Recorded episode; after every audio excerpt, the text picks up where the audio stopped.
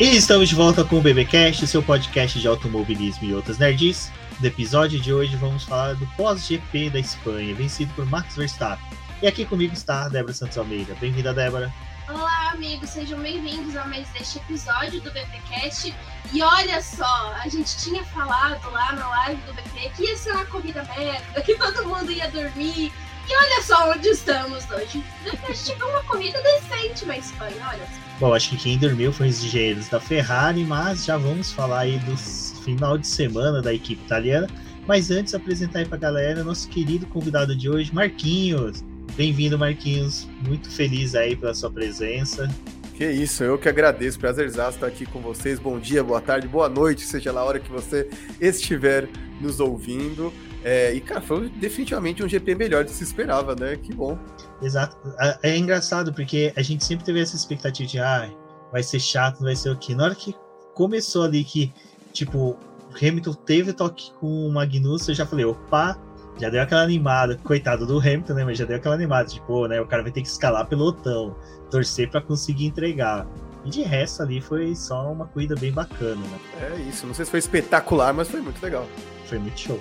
Bom, mas antes de seguirmos aqueles recadinhos de sempre, né, Débora? O pessoal se inscrever no canal do YouTube, seguir a gente nas redes sociais e também acompanhar o BBcast pelo seu agregador favorito.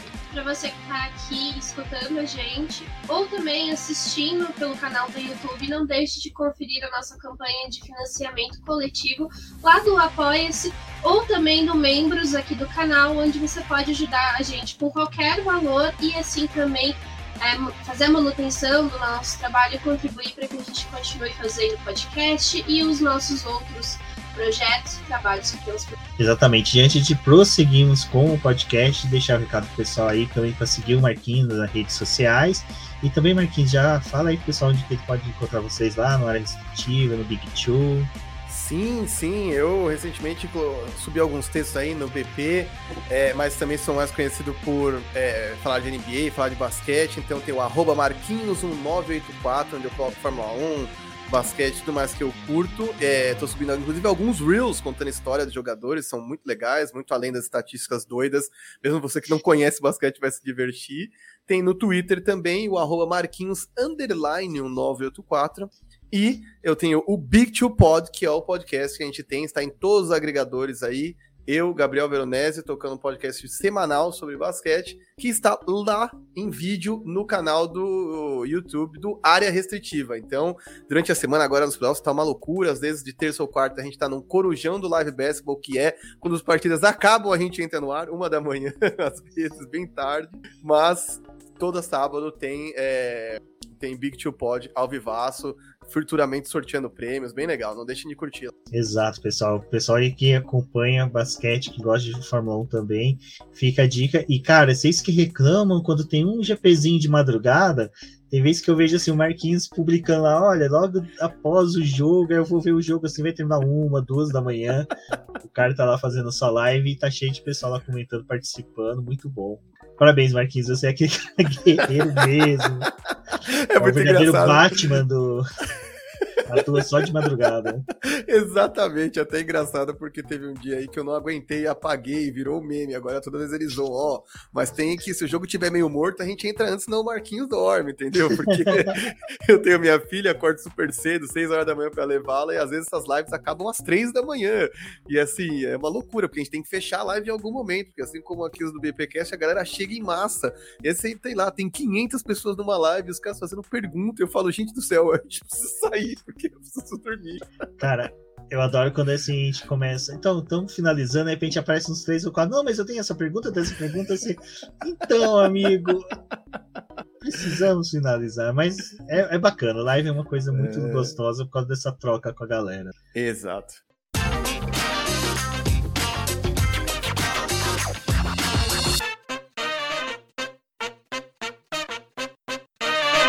Beleza, pessoal. E aí vamos, né, pro GP da Espanha, que como a gente falou, seria um final de semana triste, um final de semana ruim, mas começar pelos testes de novatos, não tão novatos, né, porque o De Vries já é campeão, salvo engano, 2020, né, Débora? 2019 que ele foi campeão da Fórmula 2, 2020 2021 ele correu na Fórmula E, 2021 foi campeão, veio fazer um teste de novato e acabou andando bem, né? Bom, andando bem, assim, na, na, medida do possível, né? Que tá andando com uma Williams, mas obviamente o treino dele foi mais positivo. Até a gente esperava um pouco mais do Yuri Vips, que corre lá na Fórmula 2, e a gente achava que por ele estar tá com uma Red Bull, ele ia conseguir tempos melhores ali na sexta-feira, mas aí já falaram que ele acabou não acionando o DRS, ele também fez parte dos testes ali com o pneu duro, então obviamente andou um pouco mais lento que outros competidores, mas De Vries, né, veio aí com aquela, tipo aquela polêmica ali, né, se ele vai ou não substituir o Latifi, se ele vai é, sair realmente da Fórmula E, mas os bastidores estão dizendo que tem tipo bastante é, muita vontade de que ele permaneça na Fórmula E, estão investindo ali nele. Já está surgindo algumas propostas da, de outras equipes, né? Já que a Mercedes vai sair, ele não vai continuar com a McLaren. Então já tem um pessoal ali tentando oferecer, fazer o, o seu jobzinho ali para poder manter ele na Fórmula E. Então vamos ver qual vai ser esses próximos passos do De Vries, mas já nessa, nesse auge aí de vai substituir o Latifi ou não, tá tendo problema, já tá tendo várias questões ali de ter batida, de um desempenho ruim. Aí veio esse treino dele aí já falando, então pronto, agora que ele vai ficar na Williams mesmo, mas calma, gente. Exato, né? Ele foi 18 acho que no treino que ele fez, então ficou à frente do Latifi, eu achei foi respeitável. É que assim, né, Rubens, eu não sei o quanto disso se, se, transporte, se transforma de maneira prática numa oportunidade, né? Eu acho que tem poucas chances de virar uma oportunidade prática na Fórmula 1, né? É, Marquinhos, tem aquela questão, né? Que nem o Latifi é um piloto que ele já batia na Fórmula 2. Já quando ele correu, ele já, sabe, o Latifi foi, salvo quarto, quinto. E e para Williams, eu não sei o que você pensa, mas saca só, a Williams hoje está o álbum que foi vice-campeão do, do, do De Vries. Então você vai chegar numa equipe de fim de grid para ser segundo piloto do cara que foi vice-campeão no campeonato que você foi campeão. Deixando uma categoria que você, salvo engano, está liderando, né, Débora? Na Fórmula E, ou liderou recentemente. Ele no... ganhou. É, ele ganhou, tá ganhando corrida, tá disputando vitória tem um mercado bom na Fórmula E e o De Vries, ele direto está fazendo outras é, etapas da WEC, por exemplo. Para mim, assim, questão de cenário para ele, a Fórmula 1 seria a pior possível, né? Uhum, exato, né? Fica andando no fundo do grid com um carro que quebra, às vezes sem disputar por nada, faz sentido, né? É difícil mesmo você, a não ser que você tenha um talento extraordinário, né? E faça umas super voltas, tenha acesso a um acerto de carro que você possa efetivamente desempenhar uma volta competitiva, né? Porque é isso que a Débora tava falando, quer dizer, o outro deu volta sem nem acionar DRS. O que, que a gente consegue captar do desempenho dele num pneu duro sem usar DRS que seja relevante para uma oportunidade, né? Então é, é difícil. É, o único cenário possível seria ele, hipoteticamente, vai, Lewis Hamilton falar, renovar por mais um ano, e ele fala, não, eu fico na Williams um ano, depois você segundo piloto do Russell. Aí até tudo bem, né? Mas aquela coisa, também ficar nessa expectativa de um dia ir para Mercedes, não sabe se nem Mercedes continua na Fórmula 1, vai que os executivos falam assim, não, construir um carro ruim, vamos sair, não queremos mais. Eu acho meio complicado. Já o Júlio Vips, né, Coitado, chafurdou. Nossa, o final de semana dele na Fórmula 1, olha, meu Deus. é outro que tá precisando, assim, junto com o Sainz, fazer um, uma. Quando vem pro Brasil, já desce na Bahia, né? Nossa. Já, já pra se benzer, já no sal grosso, aquele banho de mar, entendeu? pelo amor de Deus. Não, é, e o pior é que foi, é, foi realmente isso, tipo, ai, mas o cara foi, já testou com o carro da Red Bull Aí, tipo, corta pra ele parando na brita, sabe? Com o carro da Fórmula 2. Então, a situação do Vips realmente não tá muito boa. E aí, né, se a gente for escalonar, assim, tipo, pra poder falar do, do restante do pessoal, tem o, o Robert Kubica que testou pela Alfa Romeo, não valendo pro teste de novatos, porque esse daí já é muito experiente na Fórmula 1, mas ele foi ali para poder dar o feedback é, do carro para a equipe, apesar do carro do Zul estar tá sem os, o, as atualizações que o Bottas recebeu, ainda assim eles quiseram mais uma palavra ali do Kubica, porque ele fez primeiro dia de testes em Barcelona, então ele realmente andou com esse carro, e aí para ele ter esse comparativo do primeiro carro ali, das atualizações que já foram feitas, mas também para Williams, tipo, a questão do do De Vries estar ali testando foi muito para eles poderem ter é, um, um, feedback dele, né, sobre o carro da Williams para poder auxiliá-los no restante da temporada. Agora, se vai ajudar em alguma coisa, a gente não sabe, né? Porque a cada corrida a Williams tá virando um carro completamente diferente. Cada corrida ela tira mais um pedaço de tinta, aquela belíssima pintura já não existe mais. Verdade. É, eu do é só para poder o pessoal que eu vi muita gente criticando nas redes sociais, pô, para que que vai trazer o que não tem necessidade, né, já é um piloto? Bom, a, a, o maior patrocinador hoje da Alfa Romeo, né, da Sauber ali, é uma petrolífica polonesa que veio por causa dele, né? Então, assim, nada mais justo do que permitir quem tá pagando as contas ter seu piloto um teste só, não sabe, não vai quebrar as pernas de ninguém, vai atrapalhar desenvolvimento e, e como a Débora falou, feedback dele é muito importante para a equipe. Então, acho que veio mais ajudar mesmo do que atrapalhar. É, cash is king. Exatamente, né? E falando cash king, né, a gente tem que falar e agora tem que falar que até teve a, assim, eu vou falar da trollagem depois da cópia. Porque a gente viu ali nos testes a Red Bull final de semana, pelo menos nos testes livres, bebendo uh, aquela Red Bull verde, já para tirar sarro da Aston Martin que copiou o carro. Cara, é, eu lembro que quando a gente foi na live de quinta, a Débora antes falou assim: olha, a Aston Martin falou que vai vir com uma atualização de é, 50% do carro, vão trocar metade do carro praticamente. Aí eu até brinquei, bom, eles vão tirar 50 parte boa e colocar 50 parte ruim de novo, né? Então vai ficar 100% ruim. Aí me vieram com a cópia da Red Bull. Assim, Marquinhos, é... depois a Débora fala um pouquinho mais sobre isso, mas, cara, você não tem a sensação de quando o pessoal copia assim? Eu tenho a sensação do famoso 880, ou dá muito certo, ou vai dar muito errado. E, e aparentemente deu realmente muito errado. Sim, né? O Vettel reclamou hoje que não tinha ritmo, né? De, de prova, né? Então é, é, duro isso, né? Porque exatamente, eu acho que é assim como conceitos extremos, né? Como por exemplo, no pods da, da Mercedes, é exatamente o que você falou. Ou dá muito certo porque você copia, aquilo encaixa no seu motor, aquilo encaixa nas peças que você já tinha e aquele carro voa ou dá muito errado, e aí daí para frente é pior ainda, porque você passa um tempão tentando adaptar um desenho que não foi desenhado para você e para o seu equipamento, para tornar aquilo é, um carro dirigível, né, pilotável. Então eu tô contigo nessa, acho que é um problemaço isso. E fico muito surpreso que é, passa ano, vem ano, e Aston Martin Racing Point, eu sempre vou me confundir para sempre para falar, é, siga nesse conceito de ou ser Mercedes rosa ou ser Red Bull verde. Gente do céu, não é possível, entendeu? O cara não pode ter entrado com toda essa bala, querendo fazer, querendo trazer o filho dele, e não ter um plano decente, né, para desenvolver realmente um carro que seja capaz de competir, enfim.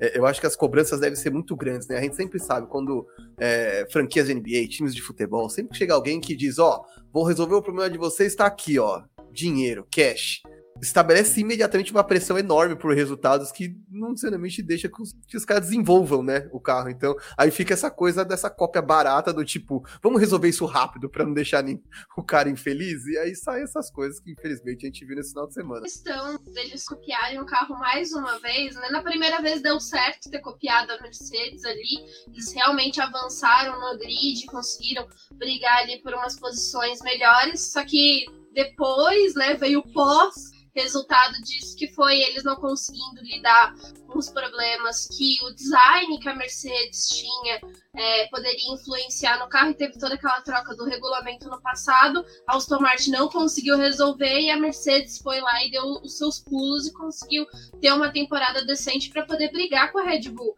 Então é, é realmente complicado quando você faz essa cópia como o Marquinhos falou muito bem, porque você tá atirando, tipo, no escuro. E também a gente vê que durante a temporada é muito difícil as próprias equipes, quando estão nesse regulamento que mudou muita coisa, introduzir muitas peças de uma vez numa atualização. Porque às vezes você coloca, tipo, três, quatro peças de uma vez, o carro começa a perder rendimento e, tipo, você tem que ficar tirando uma, tirando a outra, para ver aonde que tá o problema. E a Aston Martin, tipo, ela veio já com todo esse pacote e aí, tipo, cadê o resultado, né? Cadê o bom desempenho? Já nos treinos livres não estavam dando era nada, sabe? Tipo, tava super lá embaixo. Então, assim, achei válido a piada da Red Bull, mas a gente não sabe até onde que essa piada internamente está sendo bem aceita. Porque, tipo, eles estão nessa de, ai, vamos tentar fazer um carro melhor para o Vettel ficar. E com essa jabiraca que vocês estão fazendo, assim, olha, tenho certeza que o Vettel vai querer se aposentar. Só que só para situar o pessoal que está estando aqui o podcast, tá, rolou uma polêmica, né, com relação a isso, porque ano passado a Aston Martin ela fez a contratação de um pessoal da Red Bull e primeiramente a gente teve o Dan Flowers e o, o Alesi que foram contratados para poder ajudar ali na parte técnica do desenvolvimento do carro. Só que por ter aquelas regras ali de mudança, né, dos caras tipo é, mudar de uma equipe e levar dados, tem um período que eles têm que ficar fora. E aí rolou, acho que até um processo com relação a isso, mas o Dan Flowers conseguiu entrar na, na Martin agora, em abril. Então tem um mês que ele tá com a Martin. Obviamente, esse projeto não pode ter sido desenvolvido em um mês, porque é um conceito de um carro. Mas aí não sabem, tipo, até quanto que a partir do momento que o Dan Flowers foi contratado pela Aston Martin, ele já começou a passar algumas coisas para o time para que eles já fossem trabalhando no desenvolvimento desse carro, que era muito parecido com o design da Red Bull. A Aston Martin falou que não, que eles já tinham esse design, que não foi coisa que Dan Flowers trouxe, que eles já tinham isso de 2021, mas é, e eles também tentaram provar ali por meio do CAD, Cadius, é, CAD, né? Que faz o, o desenvolvimento ali dos desenhos do carro. Então, também teve uma especulação de engenharia reversa, mas aí a FIA falou que já conseguiu averiguar todos os documentos e também todo o processo que a Aston Martin fez e que não tinha nada de Tipo, era uma cópia, mas não era uma cópia, sabe? Tipo, tá, tá tudo certo, tá dentro da legalidade. É. E que, né? A, a mesma coisa que alegaram em 2021. 2020, na verdade. Bom, a gente não pode penalizar, tipo, uma coisa que a pessoa já aprendeu, que já tá na cabeça dela. Tipo, a gente não tem esse poder de tirar uma coisa que a pessoa já aprendeu. Então, tipo, vida que segue, cada um faz o seu aí. Mas esse carro da Aston Martin tá ruim. Precisava copiar internamente, sabe? Um por fora não tá bom. Exatamente. E os carros estão muito complexos, né? A, mudança de regras foi muito bruta, né? Então, é, você simplesmente copiar o exterior de um carro não vai te ser garantia alguma de sucesso, né? Quer dizer, se a Mercedes, que é a Mercedes, com a confiabilidade que tem na sua estrutura, não conseguiu até agora Assim, melhorou muito, mas não conseguiu transformar o carro que eles tinham em um carro campeão. Você imagina a Aston Martin que ainda tá tomando pé da situação, né? Do que é a Fórmula 1, dos orçamentos, da correria, dos melhores engenheiros, quem pode desenvolver o quê. Então, é, acho acho duro, só que buscar o caminho mais fácil é, nem sempre dá certo, mas muitas pessoas insistem nele com, com repetidas e, vezes. E o pior é que tem, tipo, uma questão que é, que é muito básica, tipo, tá todo mundo encarando esses carros como uma peça só, tipo, é, a asa e a parte traseira do carro funciona como uma coisa só, você tem que ter um, um design fluido e que todas as peças façam o, a passagem do ar funcionar, porque se você tem alguma coisa ali que barra, você já perde o desempenho. Então é por isso que, tipo, tá tendo toda uma é, remodelagem do assoalho, tá todo mundo lutando com isso. Aí, tipo, simplesmente o Aston Martin resolve aparecer com um carro que é uma cópia e acha que, tipo, você conseguiu copiar a parte de baixo do carro da Red Bull bonita, porque é isso que eu quero saber, entendeu? Exatamente. Esse lance de copiar a parte de baixo, acho que foi antes da Austrália a Aston Martin já tinha copiado uma parte do assoalho da Red Bull, algumas aletas ali que direcionam o ar. E então, sabe, é aquela coisa, né? Até durante a pré-temporada, a gente conversou com o pessoal e até explicou a importância dos fotógrafos, né? Que os caras ficam posicionados assim em lugares estratégicos da pista, que é, vamos supor, onde carro quebra, onde carro bate bastante, para justamente na hora que ele é içado para pôr no caminhão, os fotógrafos vai lá e bate foto adoidado para poder pegar foto de assoalho, de peças e, é, e fazerem mesmo essa engenharia reversa, que né, a Débora comentou. Na verdade, não, não é mais possível você fazer a engenharia reversa. Não, é, engenharia... Tipo, escanear aquilo ali para gerar uma peça. Mas, gente, tipo, você tira uma foto ah. em alta definição, com vários detalhes do carro, você monta o carro inteiro na tua mesa, sabe? Tipo. Não, mas assim, uhum é, é, quando me falam dessas coisas, ah, no dentro da fábrica não é permitido. Ah, cara, desculpa, sabe? Eu, tipo, tem, o sobrinho de alguém tem um ECAD em, em casa tem, e sabe fazer isso, cara. Sempre tem um sobrinho que sabe fazer, um vizinho oriental que manja dos Paranauês de algum equipamento assim, que manja. Não tem como, cara. É, então, eu, eu, eu é sou, É muito amadorismo. É, eu sou muito sabe, nessa confiança que as pessoas têm nas pessoas de tipo, não vou fazer, não vou copiar, cara. Mas eu não sei se o Marquinhos tá tendo essa sensação. Eu queria perguntar isso pra ele, porque é uma coisa que eu tô vendo, assim. Que parece que a FIA, com relação a essas coisas dos carros, eles não estão nem aí, sabe? Tipo, eles fizeram a verificação ali, mas, tipo, vida que segue, porque eles querem realmente que os times se aproximem. Tipo, Exato, é uma vista grossa para trazer competitividade. Eles não estão nem um pouco preocupados se os times é, menos qualificados ou menos, é, enfim, com orçamentos mais magros, né? Enfim, não tão robustos, vão copiar as melhores equipes. Eles querem mais é que esse gap fique cada vez menor e eu acho que eles fazem vista grossa mesmo, assim, na caruda, né? A única coisa que eu ia dizer é que, enfim, foge um pouco do que a gente tá falando, porque a gente tá falando da Aston Martin como equipe, mas para mim é triste, é que o Vettel esteja acabando a carreira dele numa equipe dessa, numa situação dessa. Eu sempre brinco que quanto mais longa é a despedida, menos ela faz jus aquilo que você viveu nos bons tempos. Isso serve para namoro, empresa, serve para tudo. Quanto mais tempo aquilo não funciona mais e você demora para se despedir, mais apaga os bons tempos. E o Vettel Vettel foi com certeza um dos melhores pilotos de sua geração, um dos maiores pilotos da história, com uma série de conquistas e recordes. Alguns deles não foram batidos e eu acho difícil, dificilmente serão batidos, com aquele de quantidade de vitórias seguidas numa única temporada. Então, é, eu acho que ele é incrível como piloto. E aí, se despedindo numa situação dessa, numa equipe em que ele não consegue nem rodar, é, eu vou te falar, ainda bem que ele encontrou uma, uma inspiração de alguma forma, eu acho, no, nessa coisa do Hamilton de se posicionar para trazer mais que pilotagem para dentro dos autódromos, porque porque, cara, ele é um cara gigantesco e de verdade ficar no lugar onde os caras copiam o trabalho do amiguinho e não conseguem nem fazer funcionar é muito pouco para um tetracampeão da Fórmula 1. Imaginando a cara do Vettel, tipo, pô, que legal que a gente copiou a Red Bull, mas vai funcionar isso daqui? Eu vou, eu vou ter um aumento de salário, isso aqui vai implicar em alguma coisa, tipo, eu vou brigar lá com o Hamilton, porque, gente, não tá funcionando o negócio. É, obrigado com o Hamilton, coitado na corrida, tipo, tomou passão, né? Não conseguiu nem defender. Mas esse lance do Vettel. Alonso, né? Tomou passando Alonso. Ah, esse lance do Vettel é até interessante, né, Marquinhos? Que, que, na, em Miami ele meio que, pô, não sei o que, não tô curtindo tal. Aí o pessoal já começou a falar, pô, ele podia ir para outras categorias. Aí depois, durante a semana, ele foi fazer aquele programa da BBC em que a Fórmula E já se interessou no cara. Aí ele deu uma declaração, aí a família Hall lá na Fórmula Indy falou, ó, que ele falou do GP de Miami que não gostava daquele traçado, que tinha muitas boas pistas nos Estados Unidos e que dava para ser utilizadas no lugar de um autódromo daquele. E aí ele deu até o exemplo do World América e o Garnal falou assim: ó, vem que a gente faz um teste com a Indy lá para você.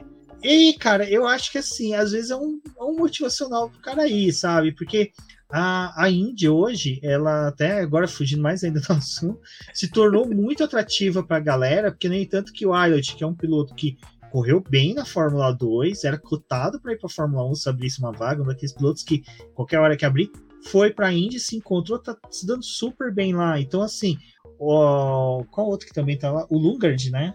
Lundgren também, que era da Fórmula 2, foi para lá. Então, assim, Cara, eu acho que se a Aston Martin continuar nesse pé de copiar, não acertar o carro, não entregar bons bom, um bom carro para ele, é o cara tem chance de ir para outras categorias e até nesse discurso que ele tá ambientalista, cara, Fórmula E seria muito bom, porque ele conseguiria encaixar com a categoria.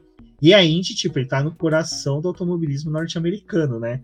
Aí sim que esse discurso também ia ter um pouco mais de, assim, um, um, muito mais até assim é, possibilidade de atingir mais pessoas do que na Fórmula 1 que manda o cara ficar caladinho o tempo todo. Exatamente, ecoar, né, o discurso, né? Não sei o quanto ele ia ser influenciar, ele ia influenciar mudanças práticas, mas é isso, vai ecoar a coisa de uma, uma proporção muito maior, enfim. Eu realmente espero vê-lo em outras categorias, assim. Eu acho que ele é um cara muito importante no automobilismo, acho que ele é uma figura carismática. A participação nesse programa da BBC foi muito boa. Eu mandei para outras pessoas, né? O lance dele admitir que ele era um hipócrita, né? A mulher falou, pô, você fala de melhorar o tempo e você corre. Ele fala, não, eu admito minha própria hipocrisia, existe, mas é disso que parte alguma solução, você percebe que há algo de errado naquilo que você faz.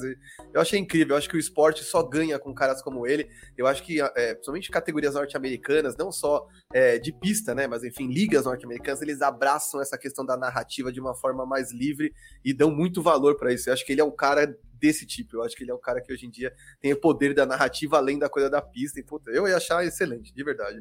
Bom, e aí agora já voltando para o que aconteceu na pista em Barcelona, acho que já vale a gente passar ali para o sábado, para os classificatórios, né, Débora? Que vai, já vamos pro treino classificatório, que assim, o treino classificatório a gente teve ali Max Verstappen já com problema da asa móvel, né? Que refletiu no domingo. Parece que. Eu acho que pelo fato da FIA multar alguém encostar na asa móvel, a Red Bull não pode culpar ninguém dessa vez. dessa vez não, porque da outra vez foi a Mercedes. Mas o Verstappen não pode se auto-inspecionar, né, o carro. Rolou isso daí, né, já no, na classificação do problema no DRS, mas é uma coisa que, tipo, não é de hoje que a Red Bull tá sofrendo com isso, né, a gente já teve alguns relatos no início dessa temporada, e ano passado o carro, quantas vezes não tiveram que fazer a troca daquela peça, até prejudicaram o Pérez em alguns momentos aí, substituindo as asas dos pilotos para poder deixar o Pérez sem o DRS e dar o DRS para o Verstappen. Então foi algo que acabou afetando ali a classificação dele. Ele fez uma boa volta, mas depois o Leclerc superou ele e aí ele é, até relatou que estava com falta de potência, mas depois a Red Bull esclareceu que aquela asa não funcionou. E para a corrida, né? De fato, eles acabaram substituindo o DRS porque era uma peça que é permitida dentro do parque fechado fazer a alteração, porque é uma questão de segurança, né? Se aquilo acaba abrindo e não fecha mais numa curva, dá um acidente muito feio. Então, conseguiram mexer. É, e era um aspecto interessante, né? Parecia que ela abria a distância, mas quando colava nos outros carros, ela fechava. Eu não consegui entender exatamente qual era a falha, mas não me parecia ser oportuno esse tipo de problema nesse exato momento do campeonato. Né? Ela tava fazendo a Rivederte. Não, cara.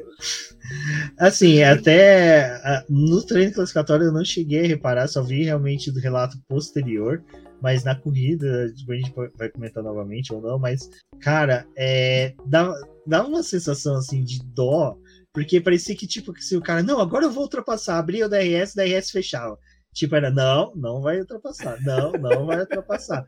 Assim, Pra carro. É, porque o carro você via que faz assim, ó, na hora que trava o DRS, porque o DRS ele é feito para fechar no final da reta, conciliado com a freada, então você não tem aquele tranco dela fechando do nada. E eu não lembro se foi o Michael Schumacher uma vez com a Mercedes lá no começo do DRS, que realmente o dele travou na volta ele tentou dar duas voltas com ela ativada para poder ver se voltava normal. Não voltou, ele brigou muito com o carro para fazer curva, fazer as coisas, teve que recolher. Porque simplesmente não pode correr com o DRS aberto. Nem é questão tipo, ah, você vai ter vantagem sobre os demais. Não, é que é perigoso mesmo. Né? Uma uhum. coisa bem cruel. O Nasser, uma vez, acho que na. Ai, acho que foi Canadá, não me recordo agora. Ele sem querer ele abriu fora do, do lugar. E ele chegou a bater. Não lembro se era Canadá ou Austrália, agora não recordo. Mas foi assim, tipo, uma coisa assim, ele sem querer abriu, o carro rodou e bateu no muro. Uma coisa muito ridícula. Mas é um perigo da RS, né? Nesse ponto. Eu vou te falar, eu, eu, não sei, a gente vai. Agora a gente vai provavelmente falar sobre esse treino classificatório inteiro.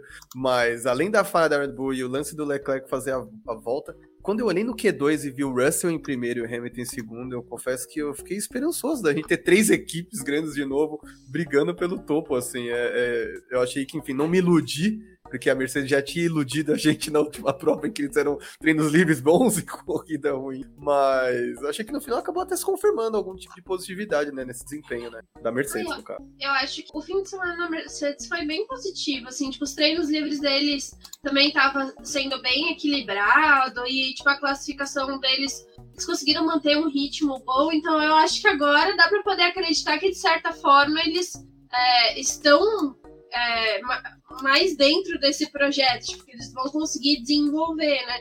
O próprio é, Toto Wolff falou depois da corrida que eles tipo, desbloquearam o que eles precisavam ali, que agora vai andar. Obviamente, eles vão ter que desenvolver o carro um pouco mais em curvas de baixa, mas acho que agora tá mais encaminhado o projeto, porque Barcelona era a chave, né? Tipo, ou você encontra o que tá te dando problema e resolve, ou senão, tipo, agora é tentar desenvolver peça e pensar no conceito do carro do próximo ano, porque se já não tá funcionando nada, vamos para outro. Nossa, que loucura, né? Na sexta etapa você já tem um divisor de águas tão forte, né? Uhum. Não, e é surpreendente essa evolução da, da Mercedes, cara. Assim, eu lembro que o pessoal no começo do ano falava muito, participava, falava assim, pô, já dá para jogar toalha, cancelar. Fala, gente, é, cara, os caras estão tendo desempenho até bom comparado com o que eles esperavam. E depois eles começaram a ter evolução só no ajuste fino, né? Só naquilo de aperta o parafuso aqui, solta ali, aumenta a asa aqui, diminui ali.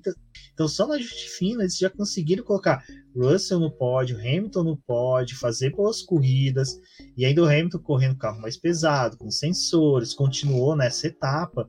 Até a Débora me corrigiu antes da gente entrar no ar que seria a última etapa com isso, então o Mônaco já vai ser o carro entregando o que realmente é, e, e eu acho que o carro da Mercedes, para mim, é a terceira força e corre risco de rivalizar a segunda força com a Ferrari, com o que a gente está vendo aí a Ferrari entregando. Então, cara, dá para tirar otimismo. E falando de otimismo, no classificatório que para mim foi dolorido, foi Richard conseguindo o Q3, da hora, bacana. Aí tá lá, terminou o Q2, e Norris conseguiu algo. De repente me cancela a volta dele. falei, que triste. Nossa, eu, eu, fiquei puto, cara. Eu falei assim, não. E aí, e aí, tipo assim, eu tava que nem o John Travolta e o Jafone.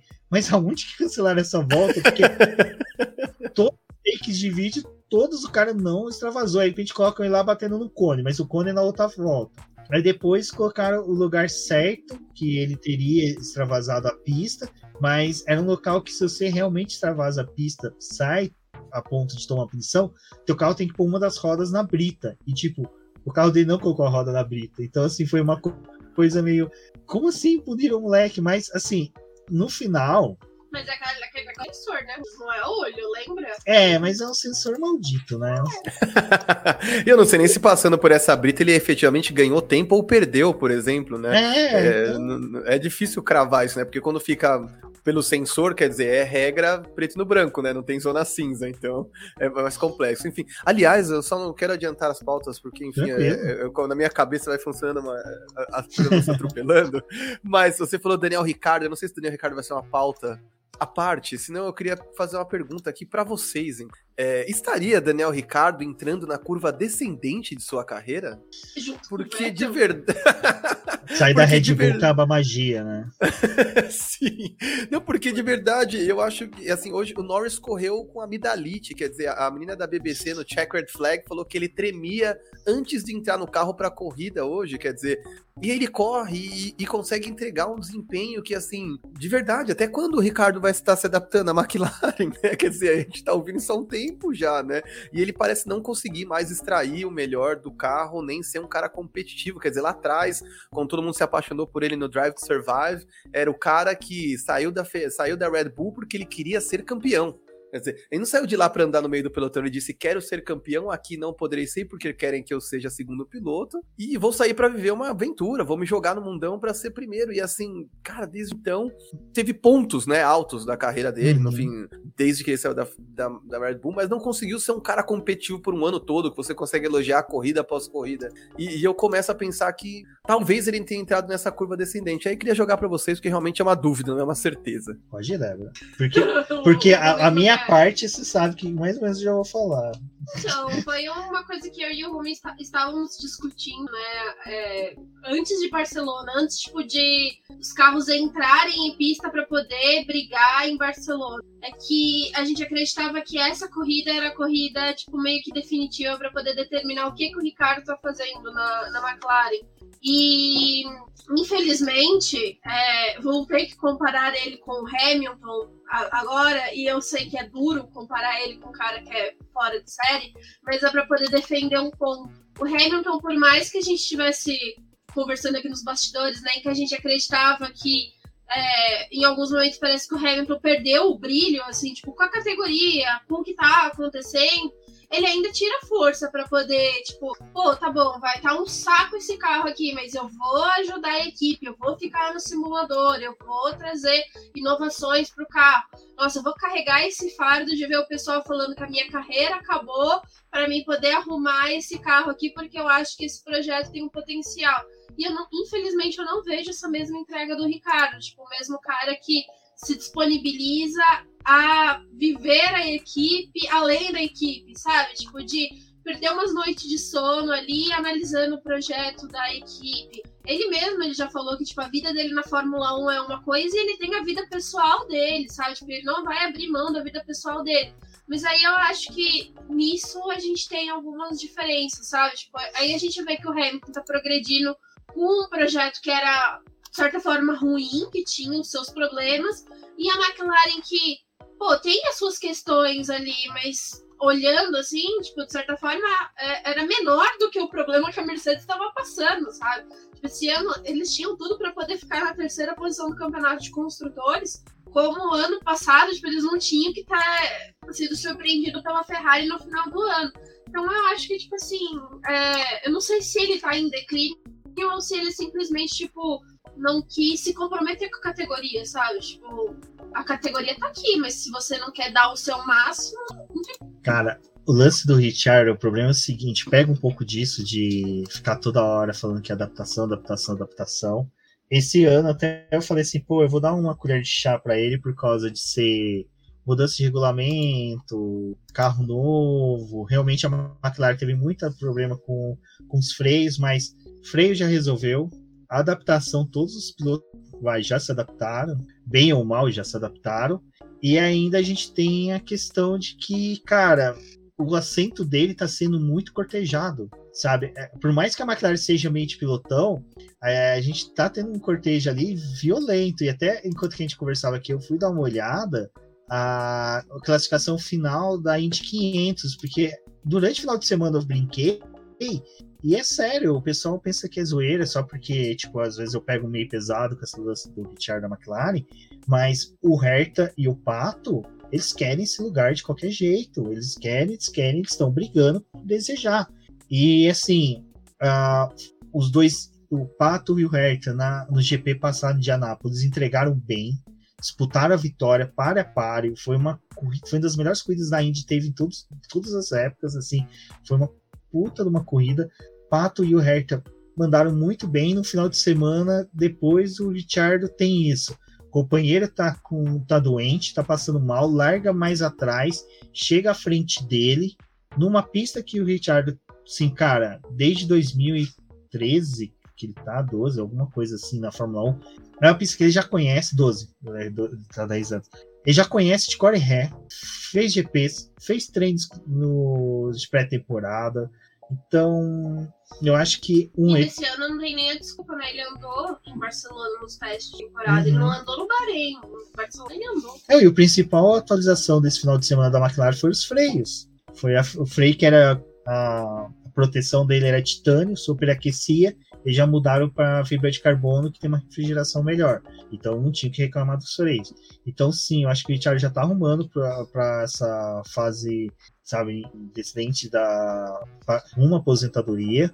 É uma pena, porque ele ainda está no estado, assim, a fase física dele é ótima, mentalmente ele é bom, sabe? Ele é um piloto que consegue se desligar e ligar dentro da categoria, mas o fato dele não entregar daqui a pouco não fica justificável ele permanecer na McLaren, porque tem um salário maior que o do Norris, ele, o salário dele é muito alto, não é um salário baixo, não é um piloto que traz tanto patrocínio, quem realmente laça patrocínio é o Zac Brown, ele simplesmente corre atrás, ele não fica dependendo de piloto, essas coisas atrair, então realmente começa a ficar difícil manter um piloto nesse, nessa situação, né? Não sei se no futuro a negociação dele vai ter redução de salário, vai ter é, alguma coisa assim que possa justificar a permanência dele, mas eu acho que para 2023 na McLaren ele vai ter que mudar muito o cenário dele dentro da equipe. É o tipo que ele não precisa ganhar, ele não precisa fazer pódio. Ele tem que chegar pro, perto do, do, companheiro de equipe, sabe? Ou quando largar na frente, terminar no mínimo na frente. É isso, né? Eu não sei, eu fico receoso porque eu sempre, por exemplo, como o Russell agora, né, que tá saindo melhor que o Hamilton nessa temporada, o Ricardo, quando bateu o Vettel, todo mundo falou: Meu, estamos diante de um talento. Quer dizer, o cara foi tetracampeão até ontem, de repente chega um cara aqui que tá arrebentando. E eu acho que a gente, enfim, a expectativa é nossa, né? Eu sempre brinco com isso, que quando às vezes você diz que um cara na NBA, você fala, cara, é bust, porque o cara tinha uma grande expectativa e ele não se torna o que ele tinha, mas a expectativa é sua, não era dele. É, e eu acho que mesmo assim, eu acho que o, o Ricardo é até pela figura carismática que ele é, despertou muita simpatia das pessoas, mas eu também não vejo essa entrega, quer dizer, a Fórmula 1 ela custa meio que a vida das pessoas, né? 20, 20 e tantas etapas, é muito tempo fora de casa, é muito tempo de casa. E se você quiser realmente vencer, você sacrifica a sua vida, né? Zoeiras à parte, o Hamilton é um cara que tinha uma namorada, que queria ter filhos, e ele disse, cara, não, porque eu tô no melhor momento e eu quero juntar a quantidade de títulos que eu puder. Quer dizer, eu não duvido que o Hamilton, sei lá, em algum momento queira ter filhos, ter, mas assim, isso tudo vai ser pós carreira como piloto, porque o cara entende que é, exige dedicação total para vencer naquilo, enfim.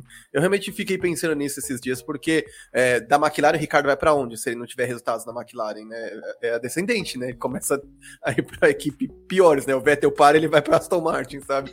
E aí vai conviver com esse tipo de coisa, e aí, enfim, aí é descendente mesmo. É, mas é, a, a, essa fase da carreira do piloto é cruel, cara. Se ele não dá um, um salto igual foi o Pérez, que conseguiu por um milagre conseguir dar um salto, mas dificilmente, porque até o Pérez, para ele ir para a Red Bull, é aquela coisa. Você vai ser segundo piloto. Vai chegar uma etapa que nem essa de Barcelona, você vai ter que abrir para o primeiro piloto. E aí, o Richard vai chegar, vai querer isso? Ele vai aceitar tomar uma ordem dessa? Jamais, né? Fica complicado aí. Ele Norris às vezes já tem arranca-rabo no, no rádio, né? Que a equipe tem que mediar ali o que, que vai fazer com os dois. Imagina numa equipe em que você realmente vai ter que ceder. Duvido. Bom, uh, do classificatório a gente teve aí a pole do Leclerc, né? Que sim, foi uma tremenda de uma pole, mas todo mundo estava aguardando uma volta voadora, no mínimo P2 do Sainz, mas só que o coitado ali teve o Verstappen mesmo com sem DRS, conseguindo a segunda colocação, mas a posição do, do Sainz não era tão ruim para a largada, né? Largar logo atrás do Leclerc do lado limpo da pista poderia ajudar ele. Ai, mas depois da largada do Drugo na Fórmula 2, o P3 do Sainz estava perfeito para todo mundo, entendeu? Por que, que a Débora foi falar? Você viu o final de semana desse miserável do Drugo? Duas ah, vitórias, o moleque demais, tá... Né? Aí, aí você fica assim, porcaria, por que, que não é aceito o Andretti na categoria para abrir mais vaga na Fórmula 1? Meu Porque, Deus, assim, por quê, né? Exato. Porque assim, a vitória do Drugo não foi só aquela coisa do tipo, ah, ele conseguiu uma vitória normal. Não. A primeira largou em quarto, pulou para primeiro na liderança, foi até o final da corrida. Segunda corrida, largou em décimo.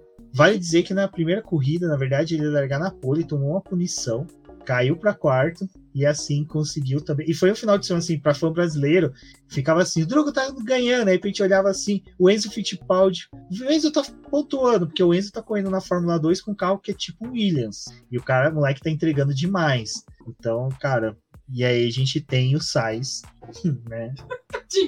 né? Coitado. Cara, é, coitado, até a, a, gente brincou aqui antes de abrir, né? Que, enfim, todo mundo tava contando com uma pole do Sainz em casa, né? pra ir lá. Prepararam o pai dele, né? Prepararam o pai dele pra ir lá. E aí ele recebeu o Leclerc e falou: hum, bom, né?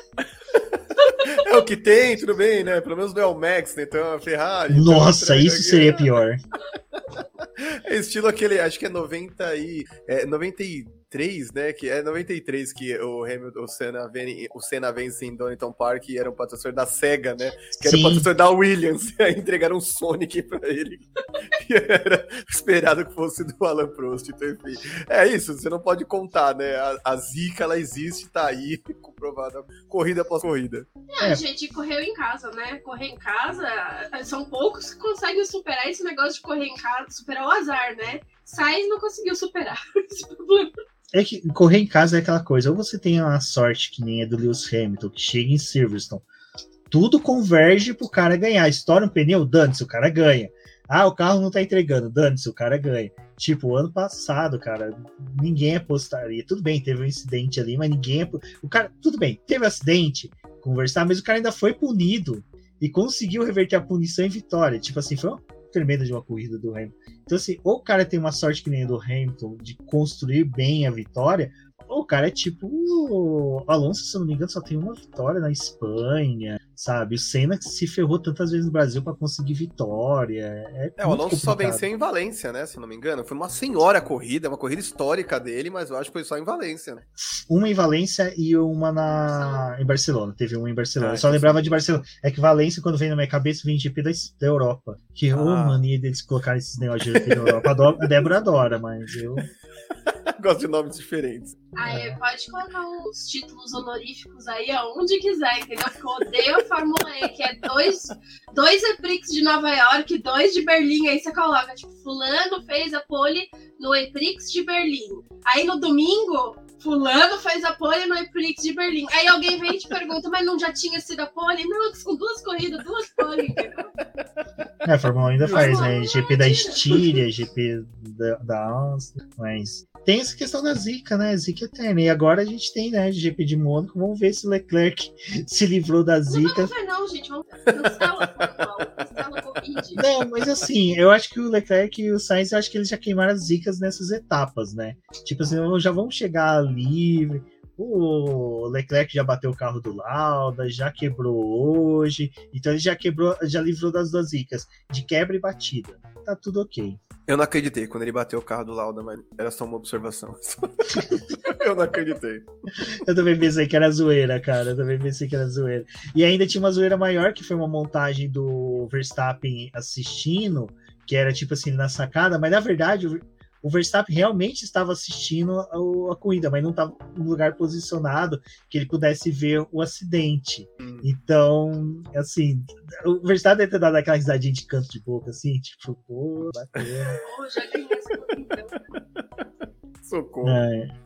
Mas aí, agora já indo pra corrida, não, só deixa eu fazer uma observação da classe. Porque no, no, terceiro treino livre, a gente teve o problema lá na pastilha de freio do carro do Schumacher, que pegou fogo, que ele foi para os boxes e o pessoal teve que apagar. Ele conseguiu fazer a classificação e classificação de... classificação hum. não, classificou dentro do top 10. Ele e o Magnussen, então tipo a classificação da Haas nesse GP foi muito bom. Não reverteu em ponto? Não, não reverteu, porque arrasa desse jeito mesmo, entendeu? Tal qual a Alfa Romeo, assim, tipo, pegou os, os BO da Alfa Romeo, assim, abraçou com força esse ano para não pontuar. Mas classificou decentemente. É, o Mick, até que enfim, né, ele tá conseguindo superar o Magnussen, né? Eu acho que até vale já para entrar na corrida, que salvo engano, ele terminou na frente do Magnussen. Ah, mas aí tem que dar o desconto. Não, mas assim, né, Débora? Vale a pena ressaltar isso porque o pessoal no começo, quando o Magnussen começou a se classificar melhor, terminar bem nas coisas, tava todo mundo questionando, né, a presença do Mick Schumacher no grid, falando, né, Marquinhos, pô, será que o moleque não tá só por causa do sobrenome? E é assim, o, o Mick, até uma coisa que eu sempre falava nas lives, nos podcasts, que, cara, o Mick é um piloto que, historicamente, na base, ele demorava uma temporada para se acertar na categoria. Ele não era tipo Piastre, que foi aquele demônio. Chegou na F3, ganhou, na F2 ganhou. Não. Ele fazia uma temporada de adaptação, na seguinte corria bem ganhava. Fez uma temporada de adaptação, mas corria. Ano passado, ele adaptou ao quê, né? Um carro que era patético. Esse ano que realmente está no carro de Fórmula 1 de verdade, que nasceu justamente para correr e disputar posições esse ano, moleque tá conseguindo entregar. Então, para mim, assim, foi uma crescente muito boa e até em Miami mesmo ele já estava entregando bem agora. Até uma coisa que eu até brinquei com a Débora, e que o Mick Schumacher ano passado, ele pensa que o pai dele tinha história, tinha recordes, o moleque destruía, que destruía assim, e é mal pra caralho. Mônaco, Hungria, Áustria, que o pai dele tinha recordes, ele não ia bem porcaria nenhuma. Interlagos, por exemplo, tipo, era horrível. Aí esse ano eu falei, será que vai acontecer? Aí em Miami, eu falei, pô, Miami, o pai dele só ia na praia, né? Talvez na praia ele tropeçou. Mas Agora, na Espanha, vamos ver. Pô, na Espanha ele entregou. Para mim, assim, foi uma corridaça. Uma pena não chegar nos pontos, mas é aquela coisa, né? Nem todo mundo vai pontuar sempre, né? Sim, não, eu acho que o importante é, é que isso seja uma tendência, né? Que ele seja cada vez mais é, um cara consistente capaz de continuar se desenvolvendo e entregando. É isso, né? Eu acho que, principalmente quando você corre lá atrás, é muito importante que absolutamente em todas as corridas você cometa o menos possível de erros, que você esteja atento àquilo que você faz, não destrua o carro. Então, eu acho que se ele conseguir se manter nessa toada e chegando na frente do Magnussen, as pessoas vão parar de enfim, as pessoas nunca vão parar de questionar, porque as pessoas às vezes gostam de só de apezinhar a coisa toda, mas espero que seja menos. É, tenha menos motivos pra galera questionar a presença dele, porque eu também acho que ele é realmente é, muito bom, apesar da idade, enfim, novo, precisa ganhar rodagem, mas não tá aí à toa, né? Não acho que é só sobrenome. O Débora, e é engraçado que a gente falava assim, né? Pô, Ferrari tem projeto Mick Schumacher, né, futuramente na equipe. Quem que ele vai substituir, né? É, a gente até o ano passado duvidava, né? Tipo, Leclerc que tá entregando, o Sainz tá entregando. Agora, o Sainz roda, o Mick Schumacher até passa, dá, dá aquele sorrisinho de canto de boca que nem do Verstappen e fala assim, é, meu lugarzinho tá, tá garantido, né? Porque o Sainz, coitado... que... foi a Ferrari. Que... o Sainz tá naquela, né, Marquinhos, renovou ele mesmo, agora que quer resultado, pede pro Leclerc. É isso, já tá pago já. Já tá, por favor. Agora, se vocês quiserem, vocês podem romper o contato e pagar o que eu tenho para receber. É isso. Cara, que, que eu acho que fase horrível, né, do Sainz, né? Eu, eu costumo pensar que às vezes alguns pequenos momentos na carreira de uma pessoa normal, mesmo fora do Fórmula 1, às vezes acabam por definir, né, de maneira injusta ou justa, a sequência da carreira delas, né? Eu já tinha pensado lá atrás, quando ele começou a errar nas primeiras provas, que podia ser um movimento definitivo para segundo piloto.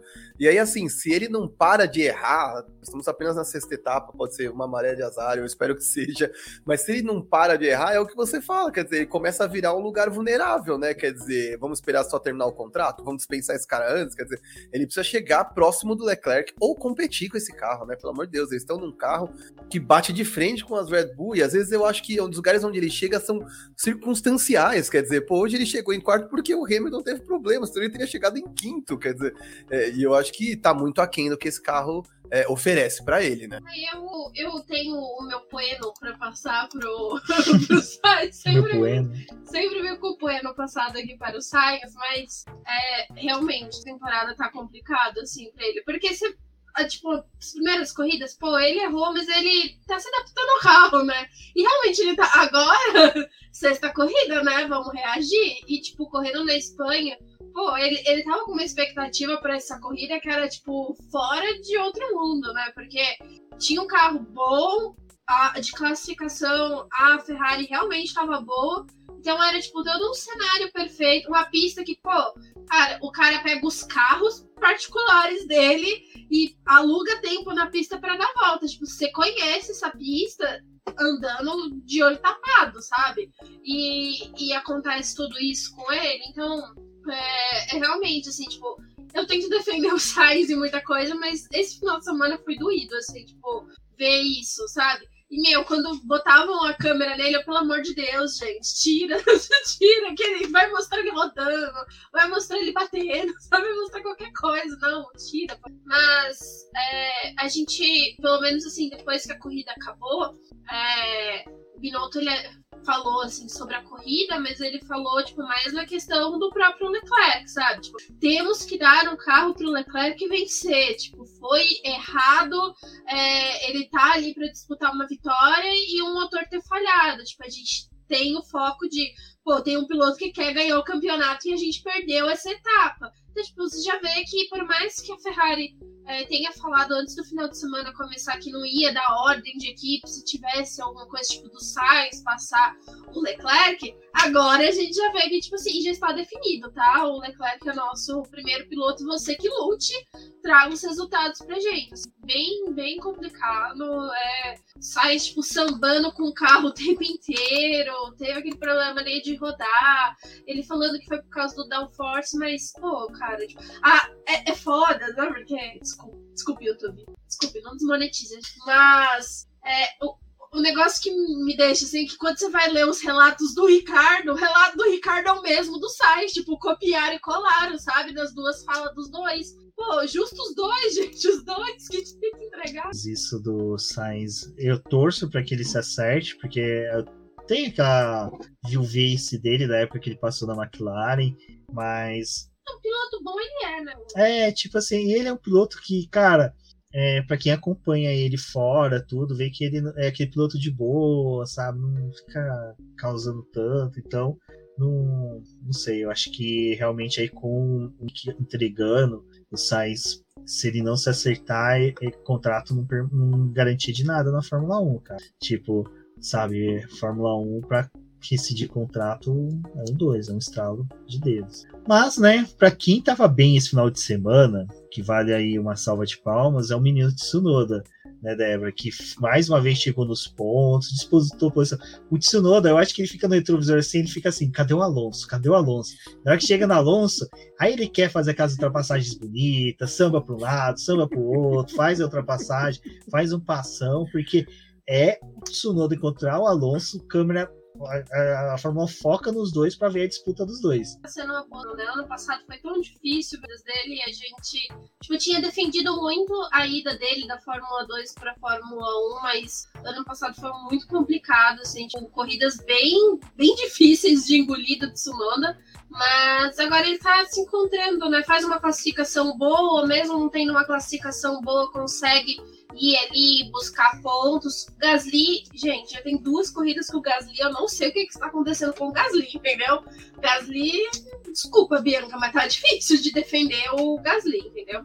Então vou defender a outra parte da equipe, que é o Tsunoda, mas fez um bom final de semana e conseguiu de novo entrar na zona de pontuação. E a gente vê que isso é extremamente importante, porque Tá Alpine desenvolvendo o carro e conseguiu dessa vez pontuar com os dois pilotos, sem o Alonso precisar brigar com nenhum comissário, entendeu? Tranquilo. Aí, obviamente. Ele chamou eles de idiota, né? No último. Eita, né? O Alonso chamou eles de idiotas, né? Competentes. né? Competentes. É, desculpa por chamar eles de idiotas. Cenas lamentáveis. Cara, o Tsunoda tem sido, eu acho que é, um, é, até um caminho normal, né? A gente é muito de imediatismo também, né? Enfim, como a categoria é o mais alto nível, eu tomo muito cuidado para não ser como o Helmut Marko que queima pessoas em metade de uma temporada. Então eu sempre tenho um pouquinho. Em metade mais... de um dia. É isso. né? Exato. Eu, tenho, eu, tenho, eu tento ter um pouquinho de paciência, porque realmente o Tsunoda foi muito inconsistente na última temporada. E eu acho que o piloto de Fórmula 1, especificamente, enfim, piloto de automobilismo mesmo, né? Ele tem um lance de que ele tem que ter muita confiança no que ele tá fazendo. Porque a diferença entre um erro e um acerto, uma senhora volta e uma volta horrorosa, é muito. É um espaço muito curto. Você tem uma margem margem muito pequena para erros. É, então, quando você perde a confiança, não à toa a gente vê às vezes os pilotos enfileirando dois, três erros seguidos em provas, né? Erra na, no teste, erra na. Tô falando no, na... do Sainz, né? é, é, o caso do Sainz, é o caso do Sainz. E é por isso que eu tô tão chocado com o Pierre Gasly, que eu acho que eu tô um pouco decepcionado nessa temporada com ele. Tô sentindo ele ausente, né, das batalhas, do, desse Terminou mesmo namoro, no pelotão coitado. ali. É, então deve ser isso, talvez perda de foco, porque realmente acho que é um cara talentoso, eu gosto. É, pô, tem uma vitória já na Fórmula 1, mas eu acho que assim, seja uma, uma mudança no carro, seja uma mudança interna de dinâmica, eu não consegui identificar ainda o que é, não li sobre isso ainda, não consegui achar ninguém que falasse, mas é um cara que tem estado ausente, né? Aliás, só uma crítica rápida. Hoje na transmissão eu senti muita falta das batalhas. Eu achei que eles ficaram muito tempo em Max Verstappen, em Leclerc, mostrando os caras andando isolados e a batalha carnificina lá atrás rolando solta e eles recuperavam esses, essas, essas batalhas com o cara andando sozinho. Eu pensava, mas peraí, quem tá recuperado? Esse cara andando sozinho ou a batalha? Porque você tá colando batalha, porque nós não estamos vendo isso, né? Eu, no momento, tô assim, F1 TV e tô sentindo muita falta, inclusive por isso, né? Porque na F1 TV você consegue ali é, passar todas as câmeras, ver todos, os, todos os pilotos e você consegue acompanhar aquilo que você quer, mais on demand, né?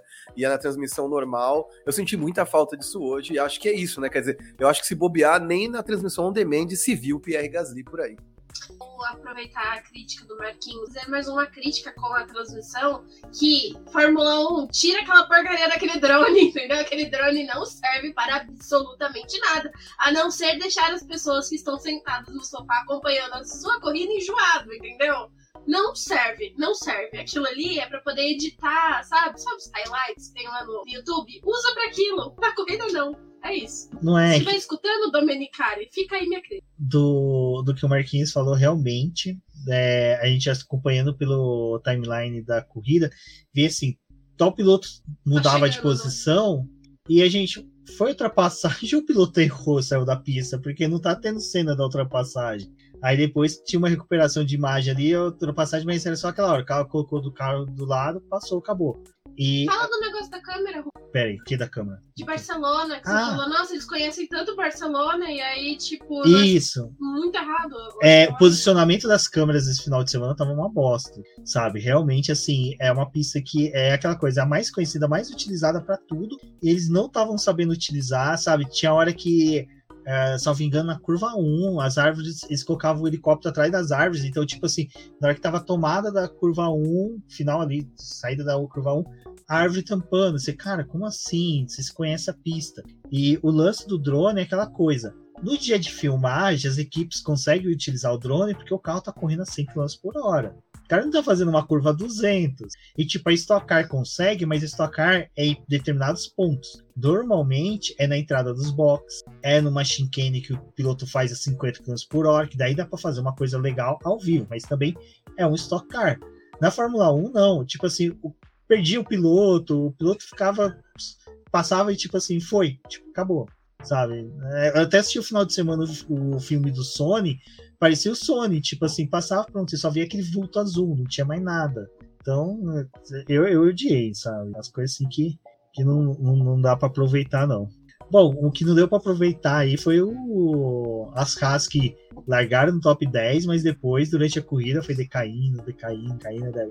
Mick Schumacher realmente deu aquele tchauzinho aquela hora pro Sainz, mas depois tomou um tchauzinho também do Sainz, né? É, a- largada do Schumacher foi muito boa, né? Tipo, passar botas ali, tipo, conseguir avançar no grid foi um, feito muito grande.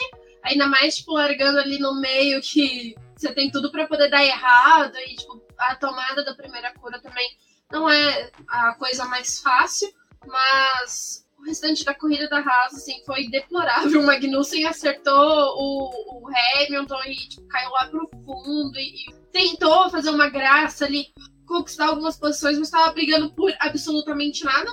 Não ia pontuar nessa corrida e é uma pena, tipo, mais uma prova em que o Schumacher tem a oportunidade de quase terminando, termina fora deles por conta da, da reação, das estratégias e das trocas de pneus, então não funcionou para a Haas. E também, é assim, é, tem aquela coisa, né? A Haas não levou nenhuma atualização para essa pista. Por mais que o carro fosse rápido em velocidade, assim, tipo, em classificação, em corrida ele não tinha ritmo, porque ele já tá defasado comparado com os outros que já colocaram muitas atualizações. E a Haas tá prometendo trazer atualização para daqui 4, 5 corridas. Então, tipo, imagina o quanto que esse carro não vai ficar defasado nas próximas corridas. É uma equipe que a gente vai precisar dar uma olhada, mas provavelmente vai ter mais problemas aí durante a temporada. Exato, é uma loucura isso, né? Mas eu percebo que. Pra, eu, digo que é uma loucura porque, enfim, toda mudança de, de brusca, né? Brutal, assim, de regulamento, é, ela, é, ela produz uma discrepância, enfim, uma falta de confiabilidade nos casos. Mas eu tenho a impressão de que mesmo as equipes de ponta ainda sofrem para ter um ritmo de prova confiável. Ainda é muito difícil achar o ajuste entre a potência que às vezes você coloca o ajuste que você coloca para fazer uma volta rápida e dar várias voltas rápidas em de 66 voltas, né? Então eu, eu fico muito na dúvida se os caras já acharam esse ponto. E eu confesso que eu acho que mesmo as equipes de ponta sofrem. Imagina uma enfim, com todas as suas limitações. Foi até um. Ó, Marquinhos, você tá com uma escuta aqui em casa, viu? Se a gente tava falando disso. Olha aí, ó. conexão, conexão. Porque a gente tava até falando disso, né, no, no sábado. Eu falei, ai, tipo, bom, legal que o Leclerc classificou na primeira posição, mas durante os treinos livres reclamaram um monte do desgaste dos pneus. Tipo, será que eles vão conseguir? Aí o Rubens falou, ah, mas o Schumacher uma vez conseguiu fazer isso, tipo, fez voltas de classificação, trocou pneu várias vezes, mas estava competitivo. Só que o problema é que também, tipo, tem isso, né? Dosar a quantidade de potência do carro e o quanto que você vai ter que usar aquele motor pelo restante da temporada. O Alonso, antes de largar hoje, já tinha trocado o motor, foi para quarta unidade de potência. Tudo isso para a Alpine, tipo, garantir que ele tenha mais um motor para o restante da temporada. Então é muito complicado. Tipo, às vezes você até tem o potencial de brigar ali, de fazer alguma coisa, porque você pode adicionar um pouco mais de potência, mas aí você sabe que tipo, vai ter que correr, sei lá, mais 5, 6 corridas com aquele motor antes de instalar o próximo. Então aí não compensa porque você vai deixar de ser competitivo em outras. É, é difícil trabalhar com três motores. Bom, quem tava nessa de estratégia ruim, e aí eu não sei se o Marquinhos tem a percepção que eu tenho da Alfa Romeo. Parece que a Alfa Romeo tem aquelas estratégias de videogame, sabe? Que quando você tá lá correndo, você tá lá em décimo, aí todo mundo começa a parar no pit stop, você brota lá na primeira posição, você fala, cara, vou ficar aqui o máximo que eu posso. Não vou parar de jeito nenhum. De repente, teu carro começa a perder rendimento, você vira uma chicane, você para no pit stop e você cai lá para décimo lugar.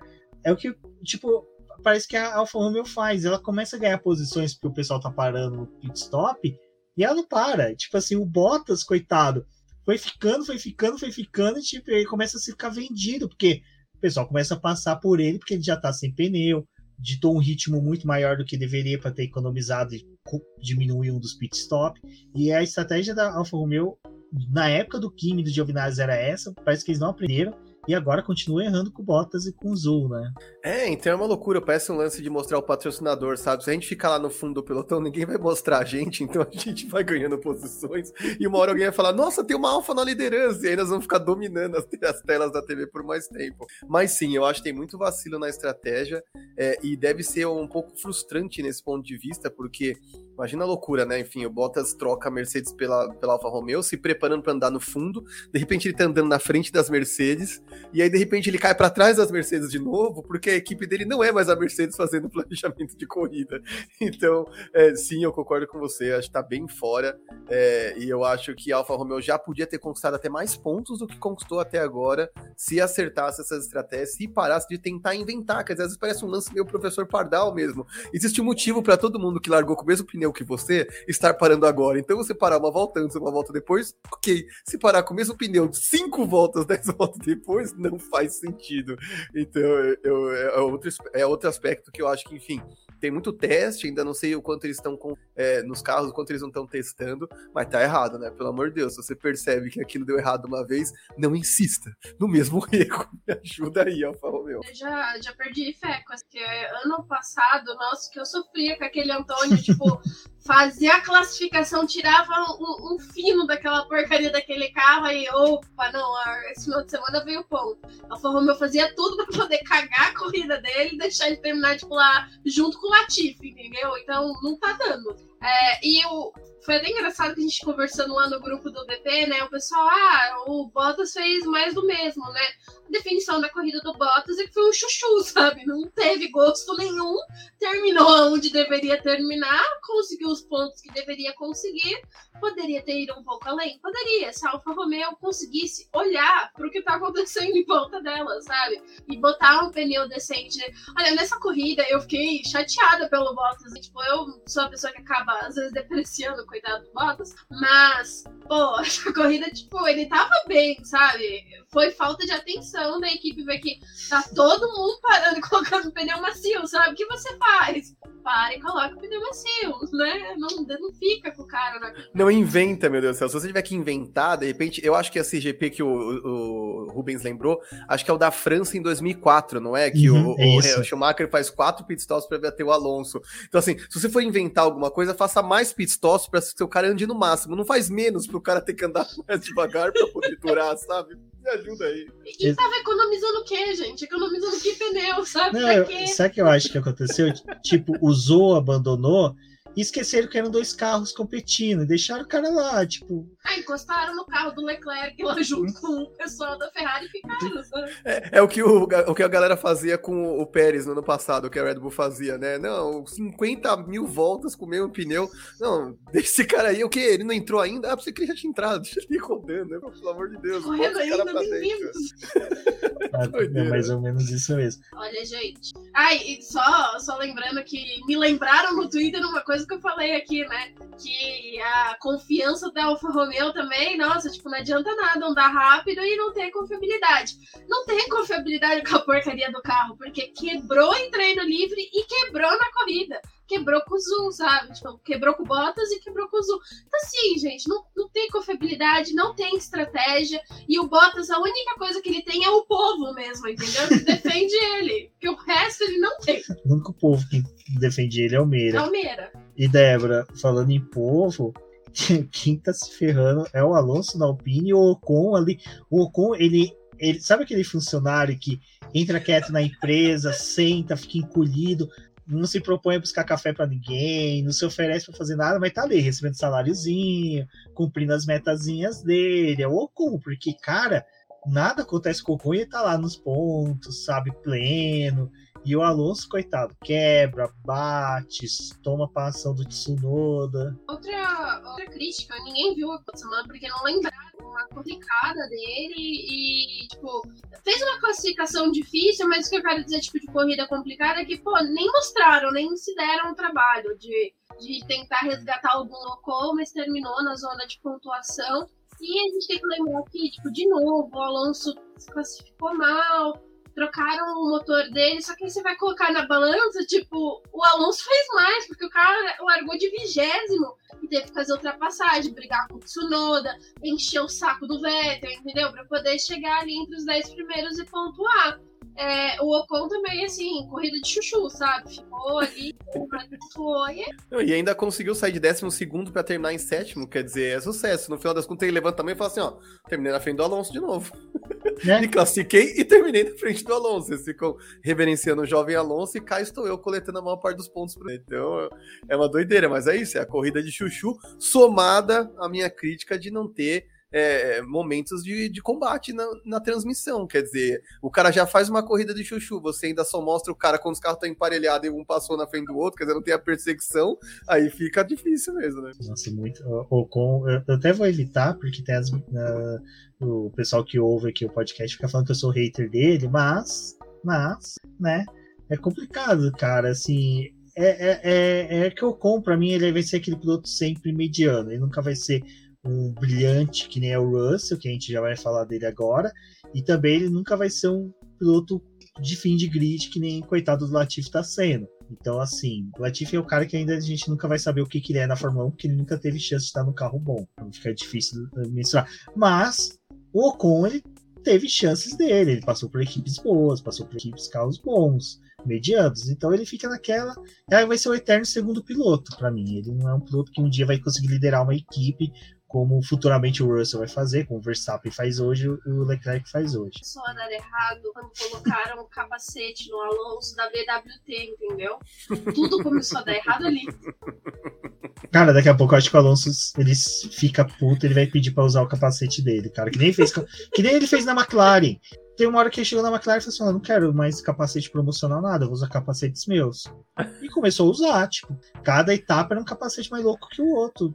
Gente, nem, nem na Espanha, nem na Espanha. O que, que aconteceu com o Alonso? Que nem na Espanha o cara conseguiu andar com um capacetinho diferente. Andou com aquele rosa horrível. Não, e assim, de novo, né? Eu falei aquilo sobre o Vettel lá atrás, sobre as longas despedidas.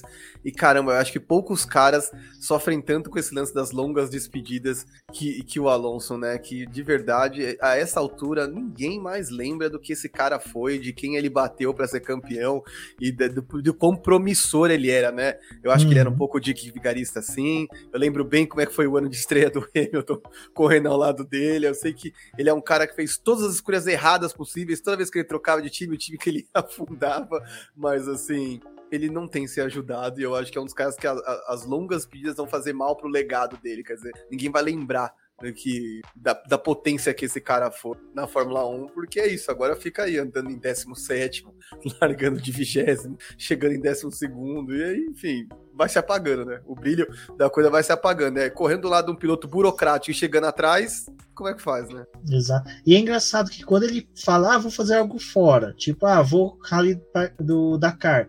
Pô, o Dakar ele mandou muito bem, todo mundo. O auto, ele pegou uma época que automobilismo não tá acontecendo nada, que é janeiro. Foi lá, fez a prova, todo mundo assistiu, acompanhou. Tipo, o Dakar foi uma das maiores audiências que eles tiveram. Ah, quando ele fez a, a Indy 500, que tem essas qualificações que são antes, treinos de hooks, foram as maiores audiências. Quando ele sai da Fórmula 1, a gente vê o verdadeiro Alonso, né? Que é aquele cara aplicado, que entrega. Quando ele volta para a Fórmula 1, cara, não é. E, e, assim, eu sou fã do cara, por mais que realmente a gente tenha tudo isso que o Marquinhos falou, ele foi realmente de vigarista, ele foi filha da mãe, sabe? Na época que ele corria com o Schumacher, não era o cara que dividia bem uma curva, fazia as coisas, ele era casca grossa, que ele fez com a McLaren também na primeira passagem, no começo da segunda também, né? Tanto que a McLaren nem usa motor Honda na Indy, porque ele queimou tanto a McLaren com a Honda, que a Honda não quer nem papo com a McLaren. Mas, cara, eu, eu, eu vou ser sincero, eu um cara que, pelo fato do Piastri estar de reserva, que é um piloto que eu acho que estaria entregando muito mais, eu já tô naquela, cara, por favor, Alonso, chega no final do ano, não renova não, deixa o Piastri ter a chance dele. Apesar que o Piastri tem chance até de o Alonso permanecer, né, de abrir o Ocon sair, porque nem o Ocon tá com o contrato garantido, né? A, a, a situação na, na Alpine é meio complicada nessas de, de contrato, porque o próprio Otmar, que é o chefe de equipe, não tem um bom relacionamento com o Ocon, né? Eu acho que também não deve estar sendo muito fácil, tipo, ver o Ocon tendo os pontos e o Alonso penando para poder conseguir os pontos. Tipo, é um cara que tá, assim como o Hamilton, tentando resolver os problemas da Alpine.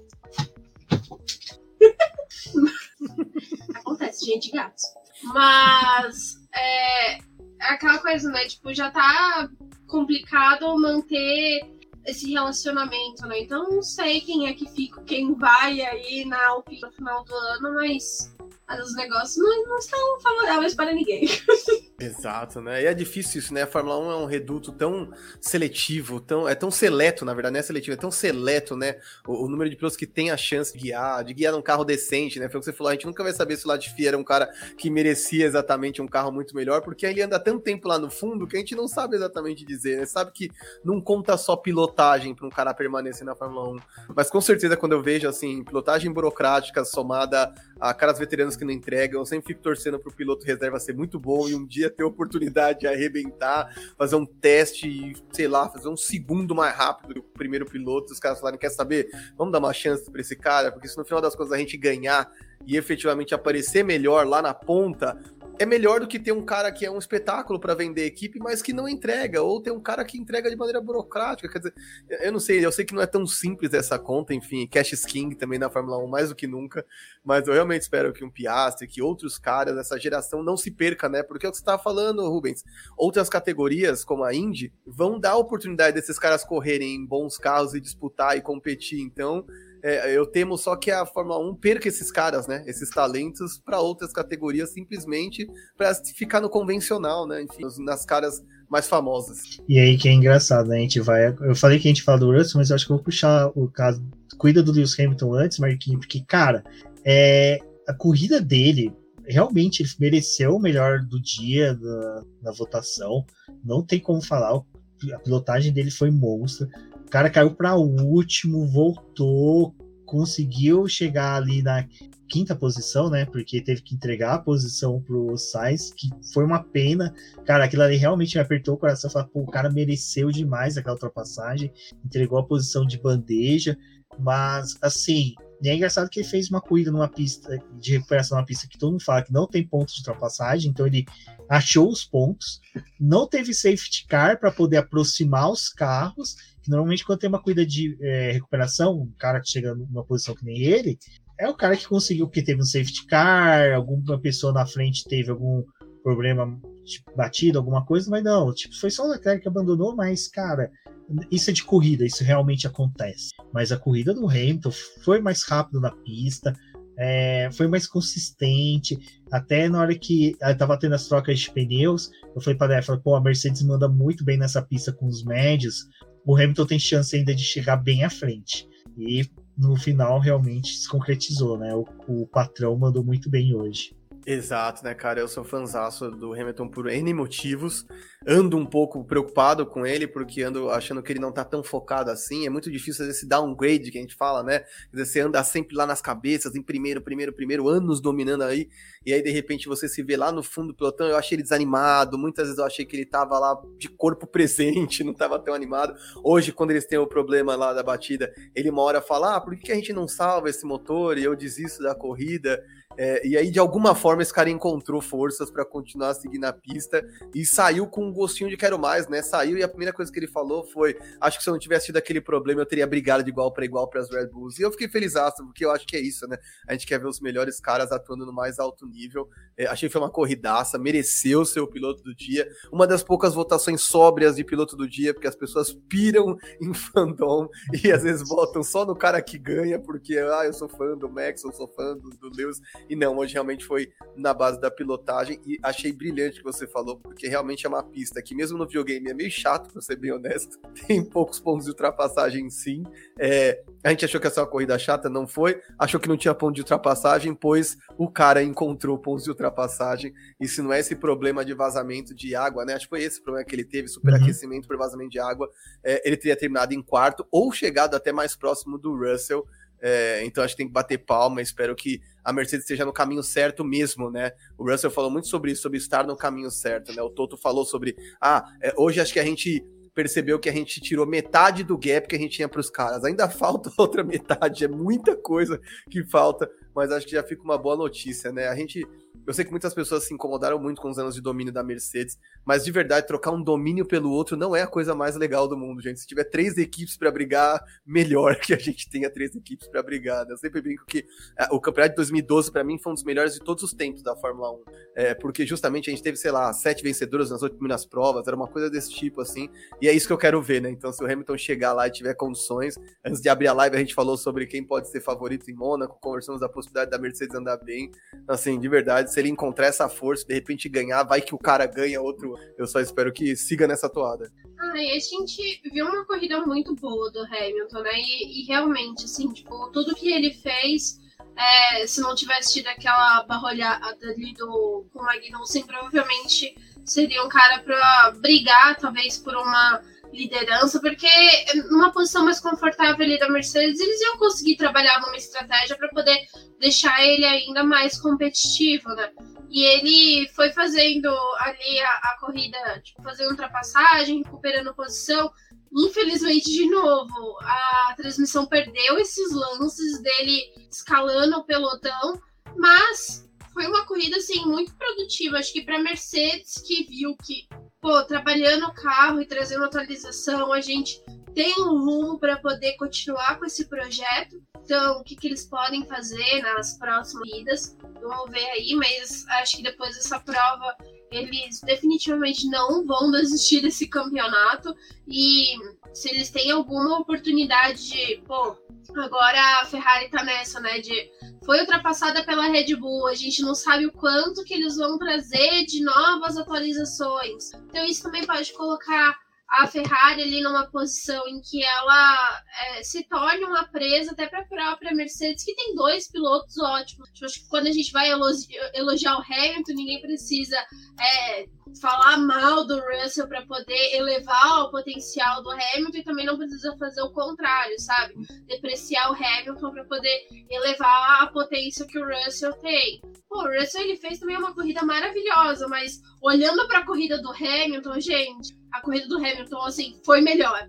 Nesse sentido foi melhor, porque o cara, tipo, tava com um carro que ele brigou com o Magnussen ali, caiu pro final, ficou quase um minuto atrás de todo mundo, tipo, teve que vir escalando o pelotão, pegou alguns pilotos ali que são difíceis de ultrapassar, e mesmo nas questões ali de você fazer é, as paradas, o Hamilton ele tava trabalhando numa, numa, num ritmo assim de parada, como os caras que estavam lá na frente, porque ele teve que fazer aquela primeira parada ali e botar um outro conjunto de pneus, mas tipo reagiu o que estava acontecendo na frente também, tipo pensar para se tornar mais competitivo comparado com aqueles outros caras. Então, também não foi uma corrida fácil estrategicamente, ainda mais depois de tipo as corridas que a Mercedes errou em estratégia com o Hamilton o resto deu muito certo, sabe? Muito bom, é isso, né? Eu acho que é, todo mundo tá se achando, né? A Mercedes de, todos os, de todas as equipes é a que mais me surpreendeu, enfim, negativamente porque não tá rendendo, mas porque realmente eles não acharam. Eu acho que todas as equipes ainda estão testando muita coisa, né?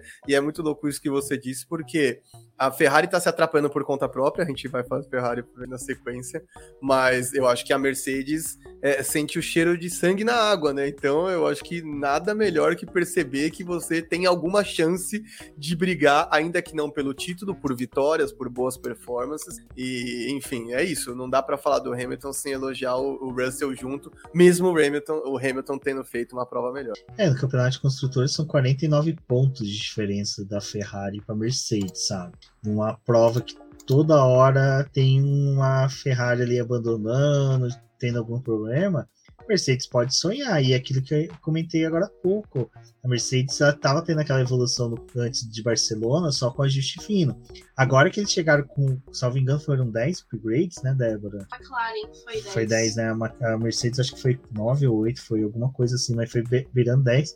Cara, se daqui para frente isso que eles já entregaram com o Russell em terceiro, o Hamilton em quarto, vamos tirar o defeito lá. Uh, eles já estão sem esses ajustes finos, porque foi só colocar os upgrades. E lembrando que o Hamilton ainda continua com o carro diferente do Russell, porque ele está com sensores, ele está com carro mais pesado. Essa pesagem, esse carro mais pesado, ele faz diferença em curva, que o carro pende mais para um lado, pende mais para o outro. Então, o piloto, além de ter que brigar normalmente com aquela força G que ele já faz na curva, tem o carro ainda sendo puxado por causa do peso adicional que ele tem, que não tá configurado para aquele carro. Então, assim, aquele carro está com peso que é estranho a ele, é um corpo estranho a ele. Então, se a partir de Mônaco realmente vir com um carro que é aquilo que eles querem, só ajustando, ajustando, ajustando, eu acho que o recorde que o Hamilton tem de ter uma vitória por temporada, ele não perde. Silverstone e Interlagos estão reservadas para ele. Essas duas eu aposto que já estão reservadas para ele. E assim, eu acho que tem muita chance. Eu vejo esse ano muito parecido com 2013 da Mercedes, em que ela ficava ali beliscando o pódio, era o quarto, quinto carro do grid. De repente vai lá, tem uma corrida, Hamilton vence, tem uma corrida, o Rosberg vence, e vai ser a mesma coisa esse ano. Vai ter chance que às vezes o, o Russell vence, o Hamilton vence. Então, cara, é o que o Marquinhos falou. Eu gostei muito desse termo.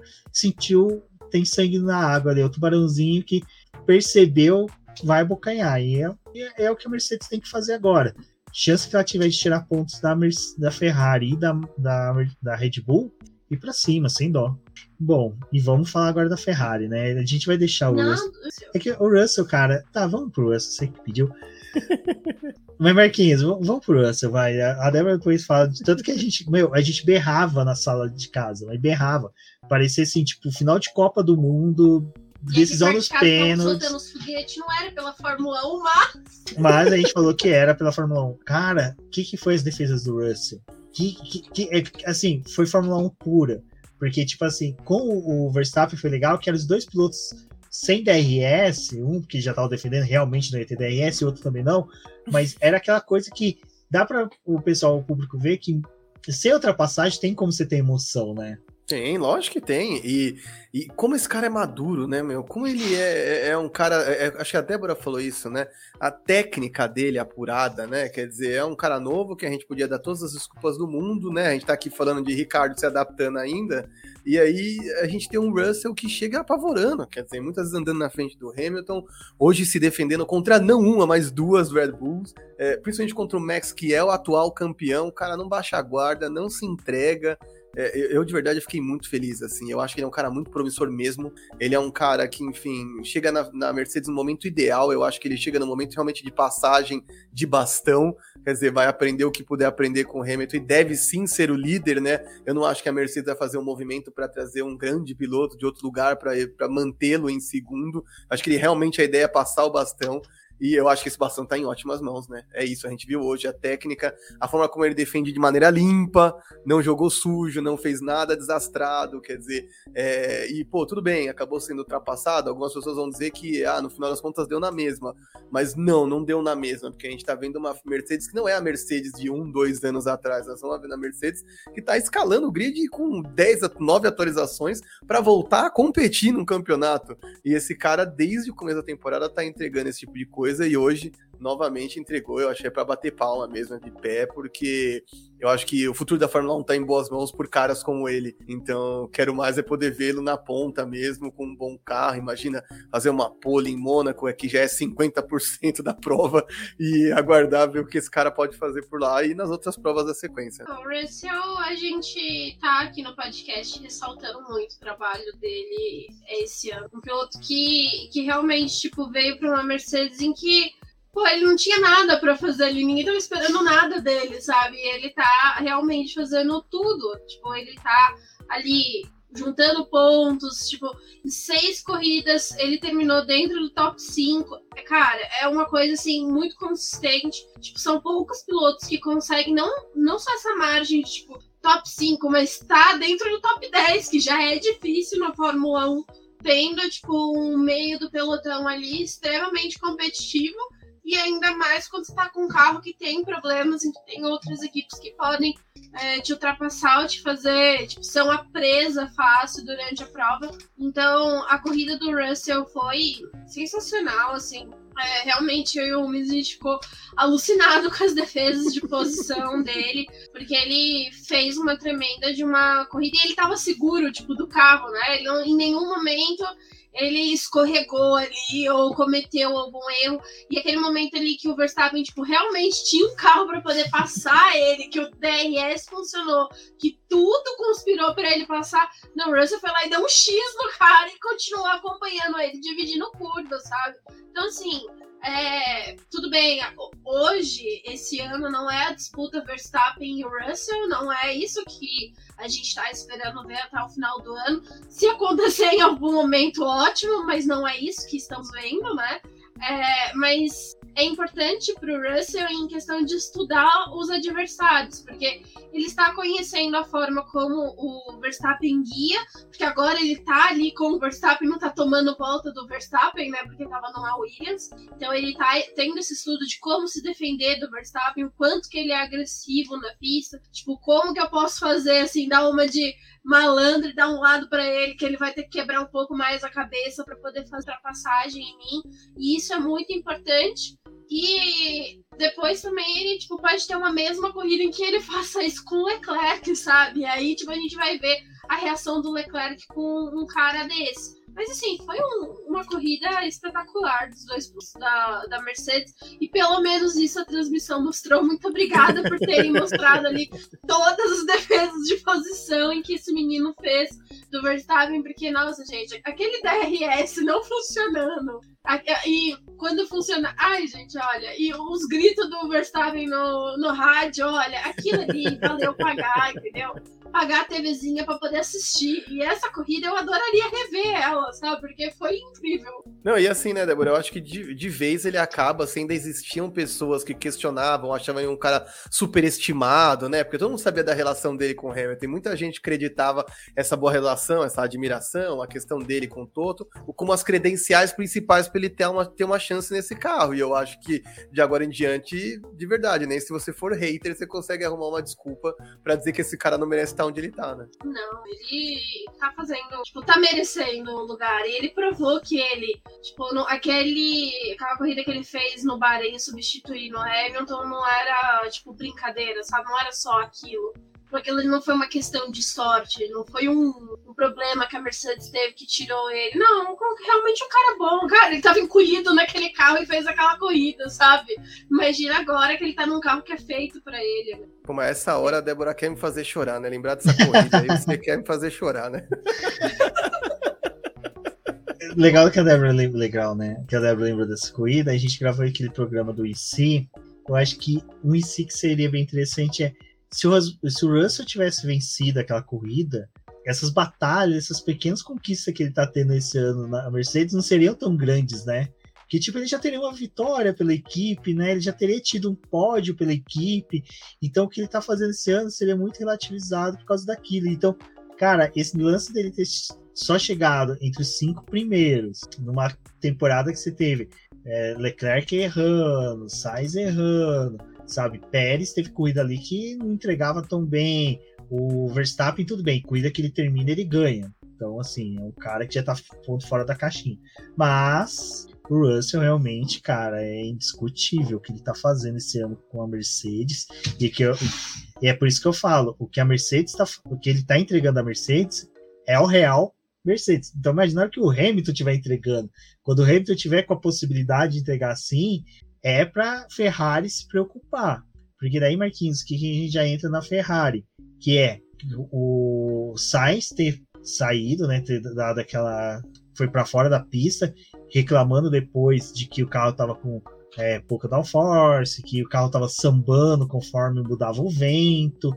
E isso demonstra que a equipe também não está conseguindo. Porque isso, na minha cabeça, é engenheiro. É engenheiro que tem que falar, ó, cara, é, tua opinião é essa de configuração, mas eu acho que tem que ser assim. Vamos acertar esse carro aí. Vamos mais para a linha do que o Leclerc está fazendo do que a linha que você quer fazer, porque o carro tá sambando.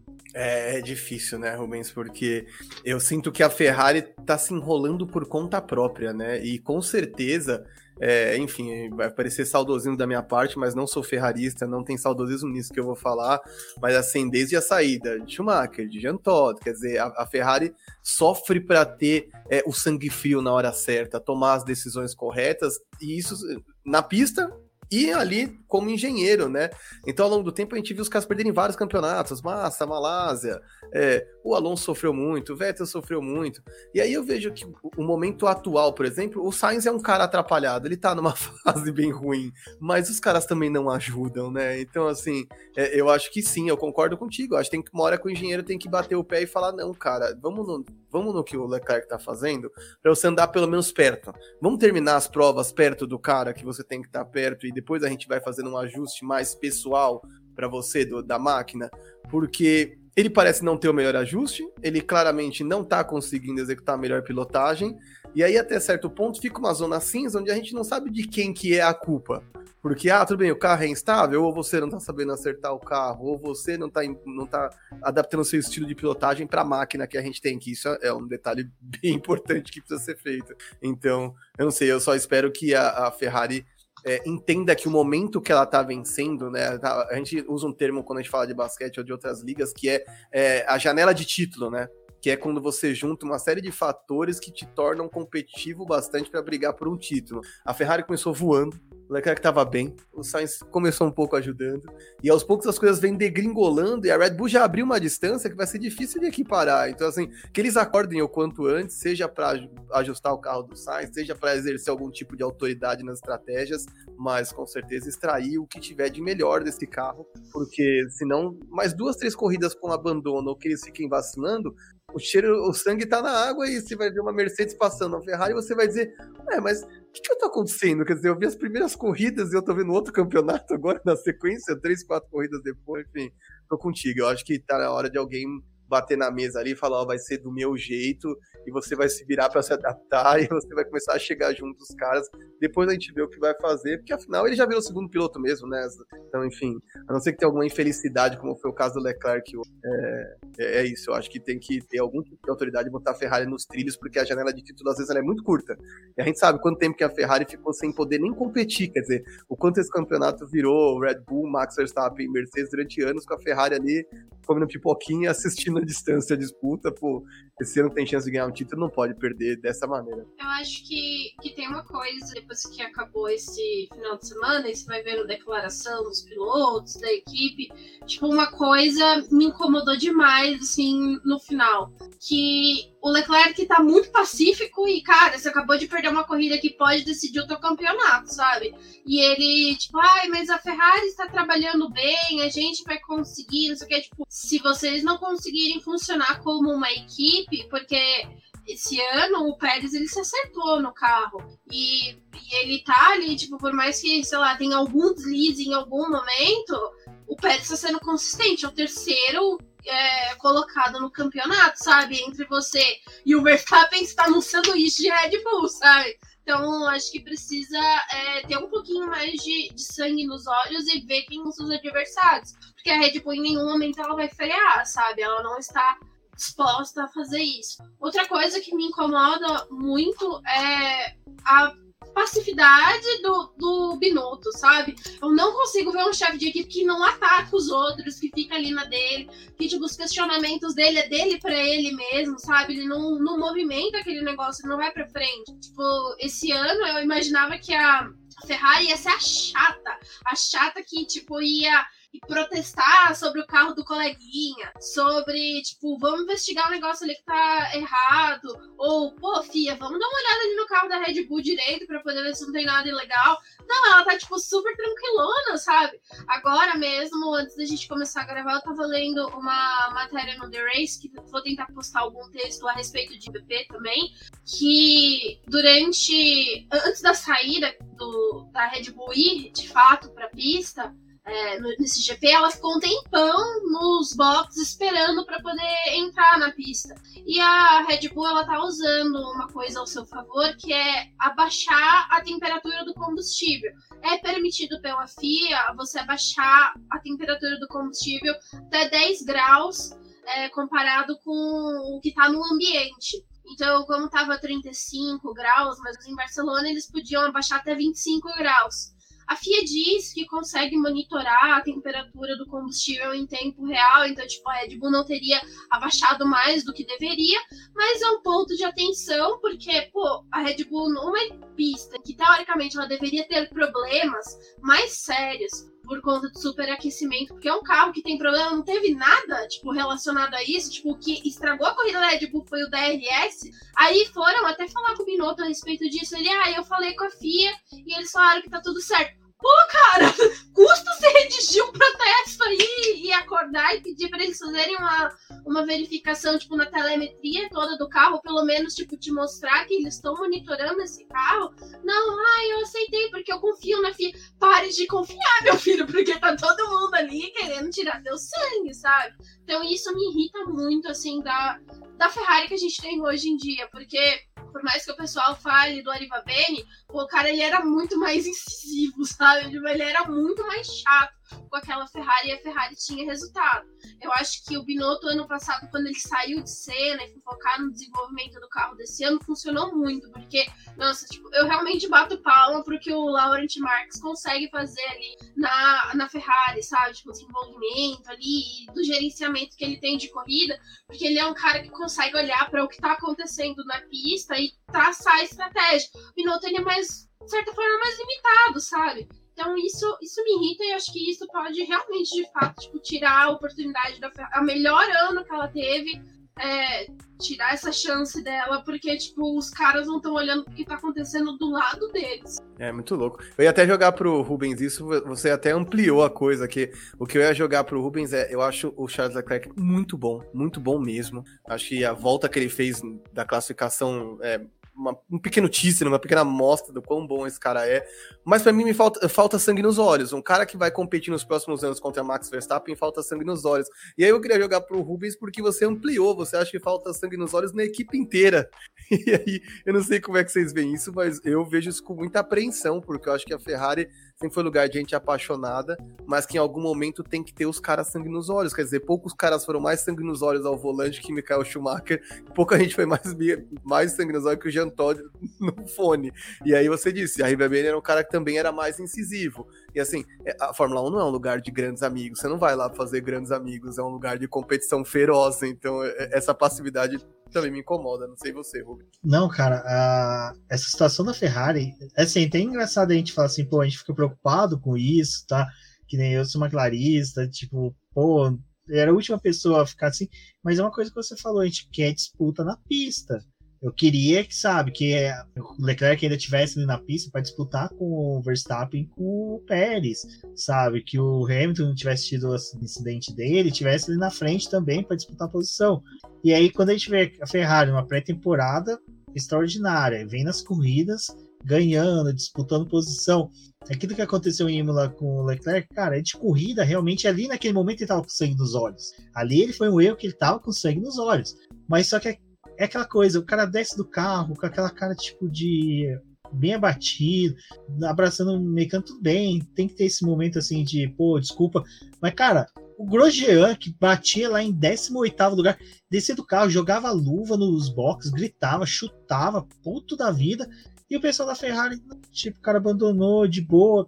Mano, a gente, você falou de sangue nos olhos. Cara, Ferrari, aquele GP da, da Bélgica de 98, que o, o Coulter bate no Schumacher. Schumacher vai nos boxes da McLaren tirar satisfação. Tipo assim, cara, é lógico que a gente Exato. não quer ninguém brigando, saindo na mão, isso é errado, mas só que, cara, a gente quer a Ferrari daqueles, daquela época, até na época do Massa mesmo, cara, que o Massa ia lá, puxava o Alonso no macacão falava assim, cara, você é louco, você também bateu em mim, e na Espanha também, foi no GP da Espanha, que ele dividiu roda com roda com o Alonso, cara, não tem como assim você querer ser campeão sendo boazinha. A única equipe que foi campeã de construtora sendo boazinha foi a Brau, porque também construiu o carro de outro mundo e ninguém conseguiu chegar perto. Mas de resto, todo mundo foi filha da puta. Não tem como você ser bonzinho. Não, e, assim, e, a, e, a, e, essa Brown aí ainda escondeu o desempenho, né? Vale lembrar que quando percebeu que era muito mais rápida que todo mundo, começou a rodar pesado e falou assim: peraí, vamos dar um susto nos caras na Austrália. Aqui nos testes vamos andar devagar na miúda. Então, assim, não é que eles também foram super é. verdadeiros e expuseram aqui. É, é isso. Não, e, te, e também, se parar pra pesar, ainda não foi tão boazinha, porque o cara que fez o regulamento daquele ano foi o chefe de equipe, que foi o Ross Brown. Então, o cara que sabia as brechas foi o cara que escreveu o regulamento e foi o cara que ajudou a projetar o carro. Então, assim, você vê, não tem como você ser bonzinho, não tem como você. Ai, tá legal. Não, tá legal, filho. Protesta, protesta. A gente criticava tanto o a Bitbull, né, o Cyril, que ficava protestando ali, mas, cara, o cara tá defendendo o dele, o cara tá brigando pelo dele. Tá fazendo urinho, né? Tipo, mas aí parece que é uma troca de favor. Ai, a Red Bull não protestou contra o meu carro ali na pré-temporada quando a gente tava mais rápido. Pô, cara, eles não protestaram porque eles estavam tirando, tipo, 10 quilos do carro pra poder andar mais rápido que vocês, sabe? O problema deles não é o protesto, meu querido. O problema deles era outro, sabe? O teu Pô, ah, não, eu tô achando que tem errado alguma coisa nos gastos em que a Red Bull tá tendo no carro. Vamos investigar? Não!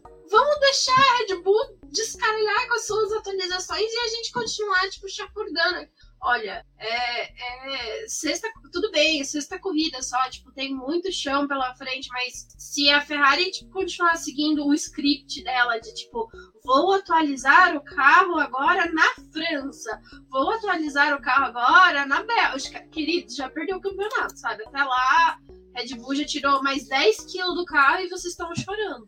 É isso. É, e uma aposta que a Ferrari tinha, né, Marquinhos, era de confiabilidade do motor da, da Honda barra Red Bull, o motor tá confiável pra caramba. A uhum. DRS não funcionou, mas o cara ali arrancou no braço e na estratégia, né? Porque o Max uhum. Verstappen parou mais cedo, teve toda essa jogada. Então, assim, não tem como ficar contando com a sorte, né? Sim, e assim, de verdade, confiabilidade vai ser um problema, ponto, né? No grupo de apoiadores do Betinho a gente discutindo várias vezes, a Débora super faz essa conta aí. A gente tava revisando quantas vezes o Alonso já tinha trocado de motor nessas seis primeiras provas, se não me engano, foram quatro.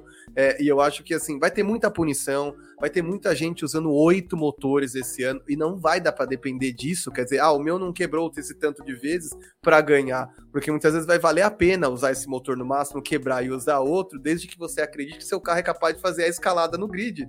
E eu acho que o que o Hamilton fez hoje, por exemplo, mostra que é possível. E ele nem tem o melhor carro do grid. Imagino que Ferrari e Red Bull também devem estar fazendo as contas do que vale a pena ou não.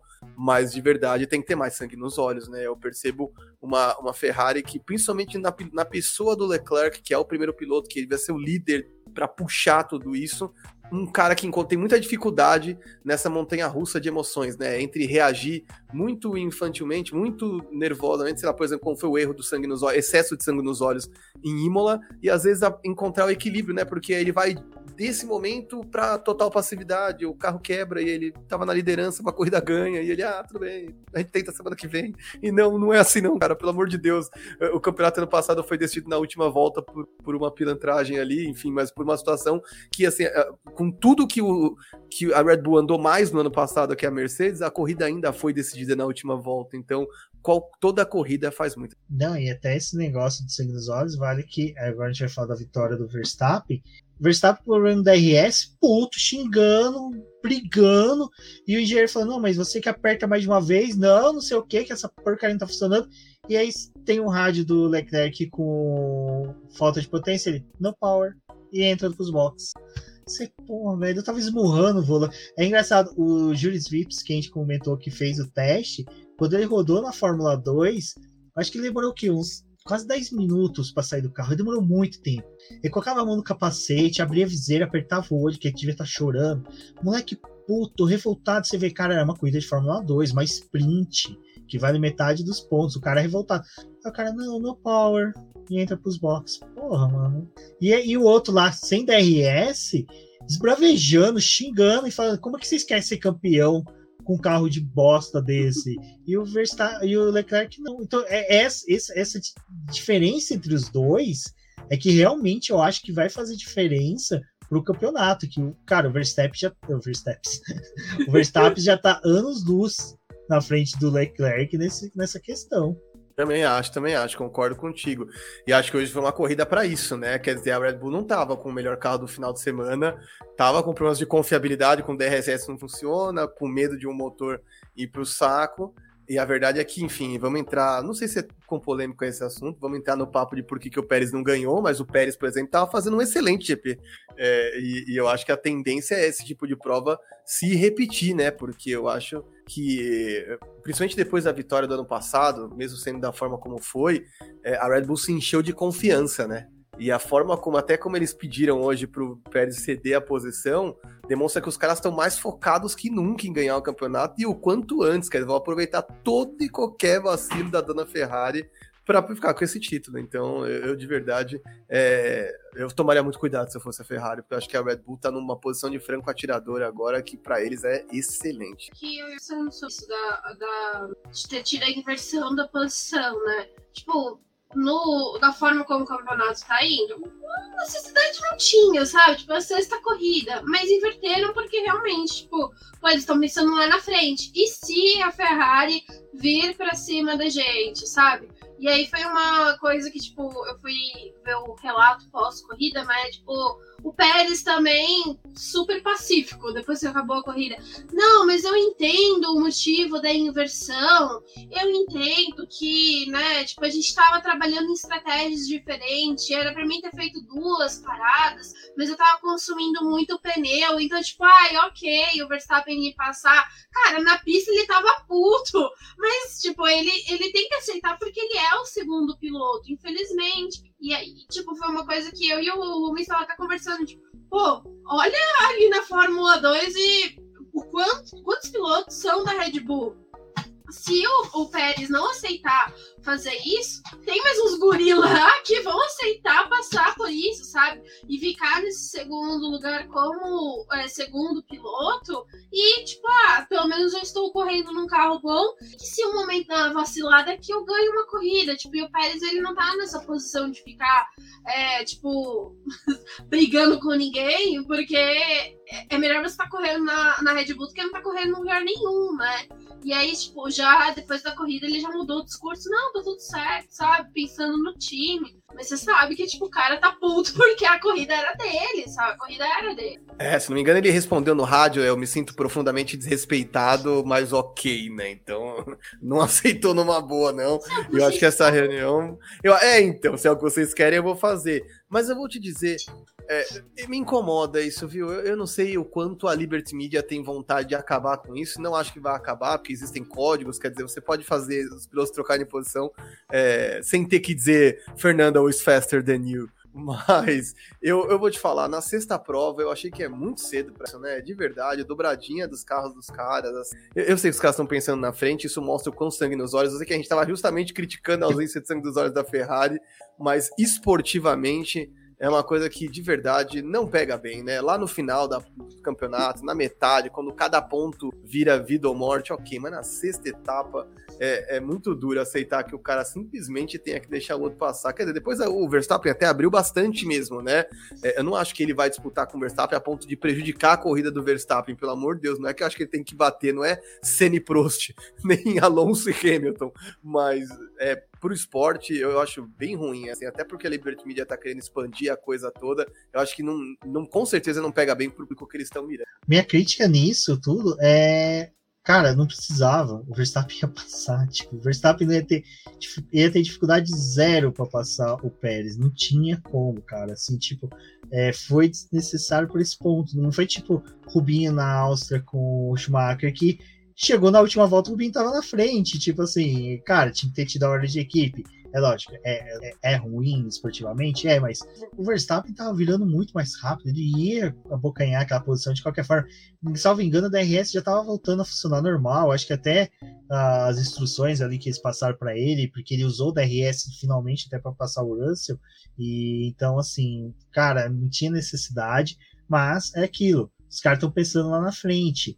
E se, é, é, mais uma vez a gente entra nos famosos e se, e se a Ferrari acerta a mão, e se a Mercedes começa realmente a reagir no campeonato, porque é uma coisa que eu sempre falei, algumas equipes, às vezes, eles não, é tipo aquela fala do Alfred do filme do Batman Cavaleiro das Trevas, que tipo, as, tem gente que simplesmente quer botar, botar o fogo nos circos. Tem homens que só quer botar fogo nos circos. Às vezes tem equipe que só vai tirar ponto de outros vai ser aquele cara que nem foi o Russell hoje, que ficou 10 voltas atrapalhando o Verstappen passar. Se hipoteticamente, no mundo ilusório, o Leclerc ainda estivesse na frente, esse tempo que o Verstappen ficou atrás do Russell impedia ele de obter vitória. Sabe? Ele poderia fazer o maior malabarismo. O Leclerc podia ter saído da pista e voltar, não ia fazer diferença nenhuma. Então, nesses cenários, você pensa e fala: não, realmente, vamos inverter. Mas não precisava realmente falar pro cara. Podia ter dado a ordem. Falar, ô Pérez, é o seguinte: é, não é para inverter a posição diretamente, mas se hipoteticamente o Verstappen chegar, dá o dificulte, como eu já vi muitas vezes acontecer na Fórmula 1 e ficou aquela passagem normal, nada de tão feio. Lembrando o Norris na sprint aqui no Brasil, que o, o engenheiro dele virou para ele e falou assim: Ó, oh, Norris, o Hamilton tá punido para corrida, não precisa brigar por posição. Nós nem abriu, ele simplesmente manteve a linha dele, o Hamilton passou de boa. Tipo, cara, tem como se fazer sem ser feito. Eu achei muito, nesse ponto achei chato, porque ficou escancarado, ficou ruim, mas entra num outro cenário, Marquinhos, que eu até comentei na, na live passada e começa a se construir. Os fãs do Verstappen, que é uma galera que, tipo assim, tá começando a acompanhar agora a Fórmula 1, tá chegando agora, vivia criticando o Hamilton quando a Mercedes dava essa ordem. Muita gente criticava lá atrás uh, o, o Seb por ter tido multi 21 e ele não cedeu a posição, tudo isso. Eu falei, gente, agora o Verstappen vai começar a sofrer as críticas que todo mundo fez aos outros campeões. Agora começa a saga dele de campeão, que é não precisava ter cedido a posição, é, começa a ser meio dick vigarista, porque começa só a ganhar por causa do carro. Então, o Verstappen agora também já começa a entrar nesse campo minado, né? Qualquer coisa que acontecer ali na pista, ele vai ser bombardeado. É a via sacra do campeão, né? Tem que cumprir essa jornada do herói aí pra cumprir, com certeza. E eu fiquei pensando enquanto você falava que, pô, se eles entram numa disputa e a disputa parece que vai ficar agressiva, se o, o Christian Horner entra no rádio e fala assim, ó, tragam os dois carros para casa intactos, ou então, é, por favor, tipo, na hora da batalha, né? Tipo, por favor, é importante que a gente marque pontos com os dois carros. Pronto, entendeu uhum. que ele uhum. tinha que deixar o cara passar, né? Mas esportivamente pega muito mal isso, enfim, você tão antes, tão antes na prova, tão antes na, no campeonato, é, pedir para os carros passarem. É, mas acho que de qualquer forma, enfim, a, a, dona Red Bull sabe bem a posição em que ela está, é uma posição privilegiada de franco atirador mesmo. É, e, o, e o Pérez vive um bom momento, né, cara? Como ele se, demorou para se adaptar, mas está andando muito bem. E eu espero que ele esteja mais vezes nessa posição em condições de vencer, porque eu acho que é um cara bom. Fiquei muito feliz quando ele correu o risco de ficar sem nenhum carro e aí caiu, caiu de paraquedas nessa Red Bull, merecidamente. É, então, enfim, só espero que ele não vire um segundo piloto para sempre. Deixe ele passar, Fernando is faster than you, porque eu acho que perdi a imagem do Max como um grande campeão e o coitado do Pérez, que, enfim, esperou tanto por uma oportunidade como essa. Né? É, e é, é uma coisa que fica chato, né, Débora? por uma corrida que foi boa, que foi legal. Tipo assim, cara, o Verstappen correu demais, com mesmo o DRS falhando, entregou. E assim, a gente vê que vai, é uma coisa que vai ficar. É mais um asterisco que tem envolvendo o Max Verstappen, né? Teve essa ordem de equipe. É, a gente, assim, infelizmente a ordem de equipe acontece em todas, né? Não é uma coisa exclusiva só da Red Bull ou só da Ferrari. Acaba que, que isso é, vai manchando algumas corridas que a gente tem por aí, mas é uma coisa que, tipo, chega uma hora que você meio que já tá tão anestesiado por já ter tido várias, você fica tipo, ai, mano, os caras de novo fizeram isso, sabe? Sem necessidade nenhuma. Enfim, então projetando pro restante do campeonato, pensando que, sei lá, vão ter adversários. E até acho que para poder tirar um pouco da oportunidade de, sei lá, assim, em algum momento esse campeonato virar só Red Bull e o Pérez tá ali brigando, tipo, eles não precisem, tipo, dar essa oportunidade pro Pérez, né? Tipo, ah, já passou o caminhão aqui, a gente tá com o Verstappen para poder defender o título e talvez acho que tenha até mais essa gana de, de trazer esse resultado para o Verstappen em decorrência do que aconteceu no final do ano passado e a forma como foi dado esse, esse título para ele. Então talvez agora tipo, eles querem fazer por mais que, tipo, ai, vamos subir pra inverter a posição, mas e por um lado um pouco mais bonito, sabe? Tipo, uhum. Dramático, né? É só inverter a posição. O que, que é inverter? Então, não sei, vamos ver como é que vai ser esse restante do ano aí por esses dois, mas é, eu acho que dar, às vezes, essas ordens de equipe é uma questão que você, tipo, você coloca seus dois pilotos numa posição desnecessária, sabe? Tipo, um fica com raiva do outro por absolutamente nada. Tipo, ah, grandes coisas. O Verstappen agradecendo no rádio que tipo, o Pérez ajudou ele hoje. Mas, tipo, pô, cara, o Pérez deve estar lá dentro do carro, tipo, esmurrando o carro, sabe? Tipo, tinha necessidade alguma disso acontecer. Hoje poderia ter sido, tipo, uma vitória do Pérez ou uma dobradinha normal da Red Bull sem precisar ter essa diferença no rádio. Tipo, duvido que o Pérez ia ser louco ao saber que, tipo, o carro do Verstappen tá ruim e e é tipo, sei lá, gerar um acidente com o Verstappen, sabe? Ele não vai fazer isso, cara. Ele só, quer, só queria vencer a corrida dele. Vamos ver, né? Não, e o que é mais engraçado, que agora eu tava pensando, eu só espero que a Red Bull, tipo, pelo caminhar que tá tendo, porque até a última parte da, do podcast, o último item da pauta, que é a Red Bull assumir a liderança em tudo, né? Construtores e pilotos ter uma vitória antecipada ou rumar para uma vitória antecipada do, do Verstappen, GP do México, pelo menos, por favor, façam de tudo pro Pérez vencer. Né? Pô, por favor, seria muito louco, sabe, Pérez vencer. Eu não sou dos grandes fãs dele, mas é uma coisa que eu torço muito. Acho que seria muito bom para ele, para lavar a alma dele, sabe? Tipo aquela coisa, pô, concretizei e consegui algo que era vencer em casa. Seria muito bacana, né, Marquinhos? Ah, com certeza. Pelo amor de Deus, eles devem isso só pela defesa dele em Abu Dhabi contra o Hamilton. De verdade, eles devem isso ao cara. É... E eu acho que não custa nada, né? De verdade, se a... principalmente se a Red Bull disparar no... nesse campeonato, eu acho que não custa nada deixar as últimas voltas serem voltas. ser, ser competitivo, né? Ninguém acha que eles têm condições de virar o Nico e o Hamilton batendo um no outro, cena Prost, não é disso que a gente tá falando, né? A gente sabe que o Verstappen é claramente um outro nível de pilotagem. É, mas, pô, pelo amor de Deus, pelo menos no México, né? Pelo menos nas etapas, enfim, finais, deixar a corrida ter o seu próprio curso, né? E não ficar o tempo inteiro, enfim, mexendo no estudo, porque você tocou num aspecto que eu achei muito interessante, a Débora também, que é a forma como o Verstappen vai ser visto como campeão.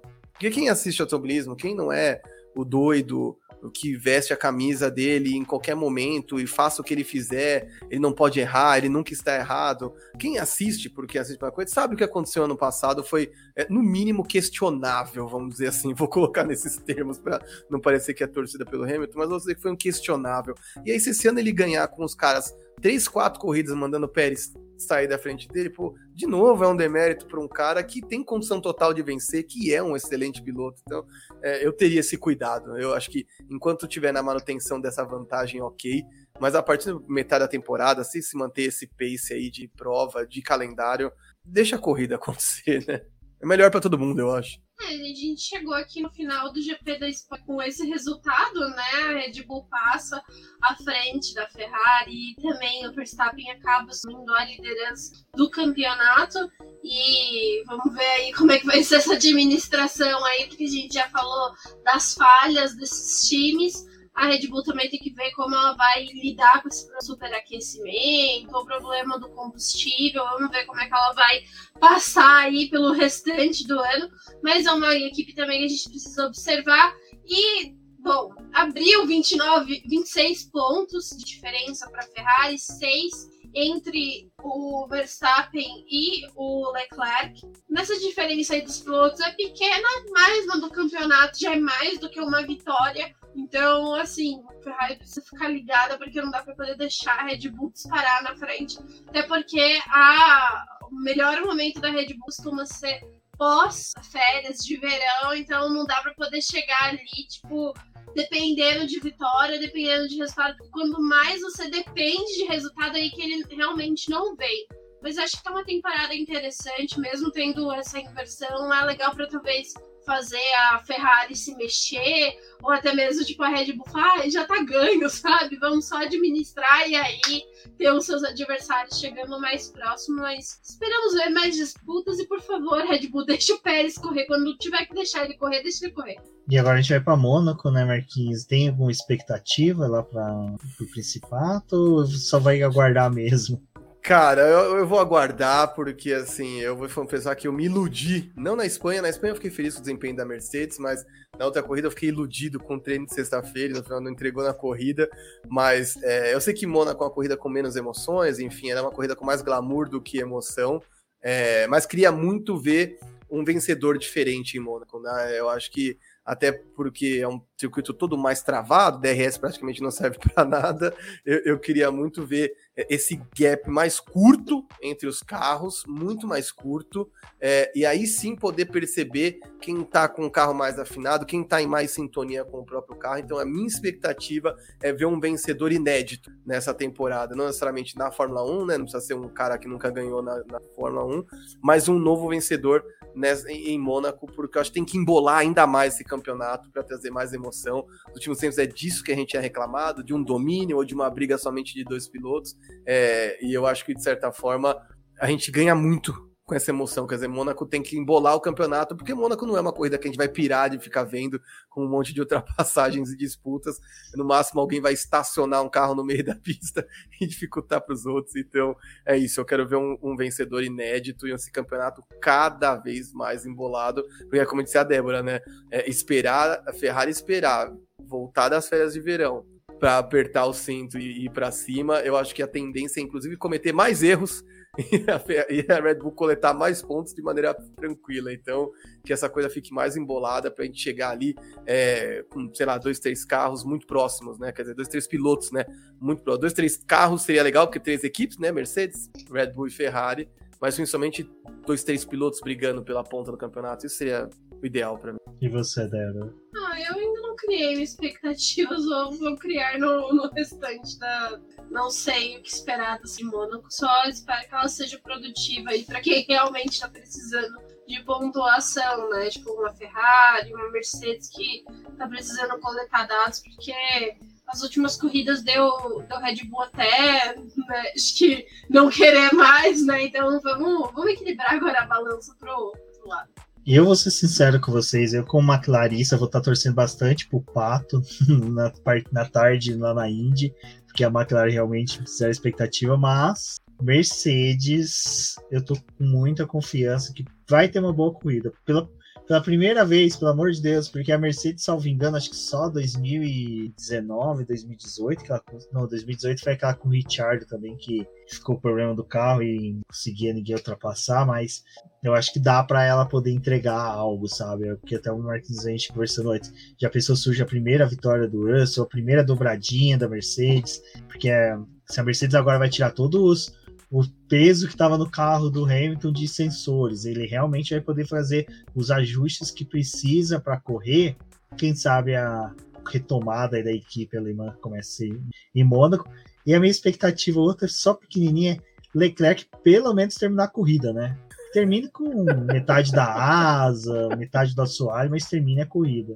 Por favor, Monegasco, me ajude. É, a gente precisa orar por ele. Bom, pessoal, Marquinhos, se quiser deixar mais algum recado, muito obrigado por participar. Foi uma honra tê-lo aqui. Muito obrigado mesmo. Agradeço, porque, olha, pessoal, a gente está terminando aqui já meia-noite e já indo para segunda-feira, que é semana de labuta, semana de muita correria aí. Muito obrigado mesmo, uma honra recebê-lo. Que isso, a honra é toda minha de ser convidado por vocês. Eu assistia, ficava na audiência, comentava, é, compartilhava principalmente. E meu recado é esse: é, compartilhem, consumam, curtam produtores de conteúdo independente. Essa galera que faz isso aqui por paixão, muitas vezes sem ter é, recursos, muitas vezes sem ganhar nada, literalmente, para fazer isso. Faz com o coração, faz muito bem feito. Então, você, por favor, seja um cara que está afim de experimentar NBA comigo, seja você que quer continuar fiel ao automobilismo no BP, é, curta, comente, compartilhe, quando puder ajude no Superchat, porque isso aqui é feito com, com muito carinho eu acho que deve ser reconhecido merecidamente pelo trabalho que vocês entregam. De verdade, muito honrado pelo convite. Obrigada, Marquinhos, participado aqui do podcast, e todo mundo que acompanhou e vai escutar o podcast em outras oportunidades, mas vai estar aí ajudando a gente. E não deixem de se inscrever no canal, também conhecer os nossos outros conteúdos. Terça e quinta-feira tem live aqui no canal também, para a gente falar mais sobre Barcelona e também fazer o press de Mônaco. Então apareçam aqui, comentem também. Falem se vocês acham que a gente não, que, é, que estamos errados sobre a Ferrari, que tá tudo certo, ou que tem que cornetar mais mesmo, deixem aí. E obrigada a todos. É isso, pessoal. Um forte abraço e até a próxima.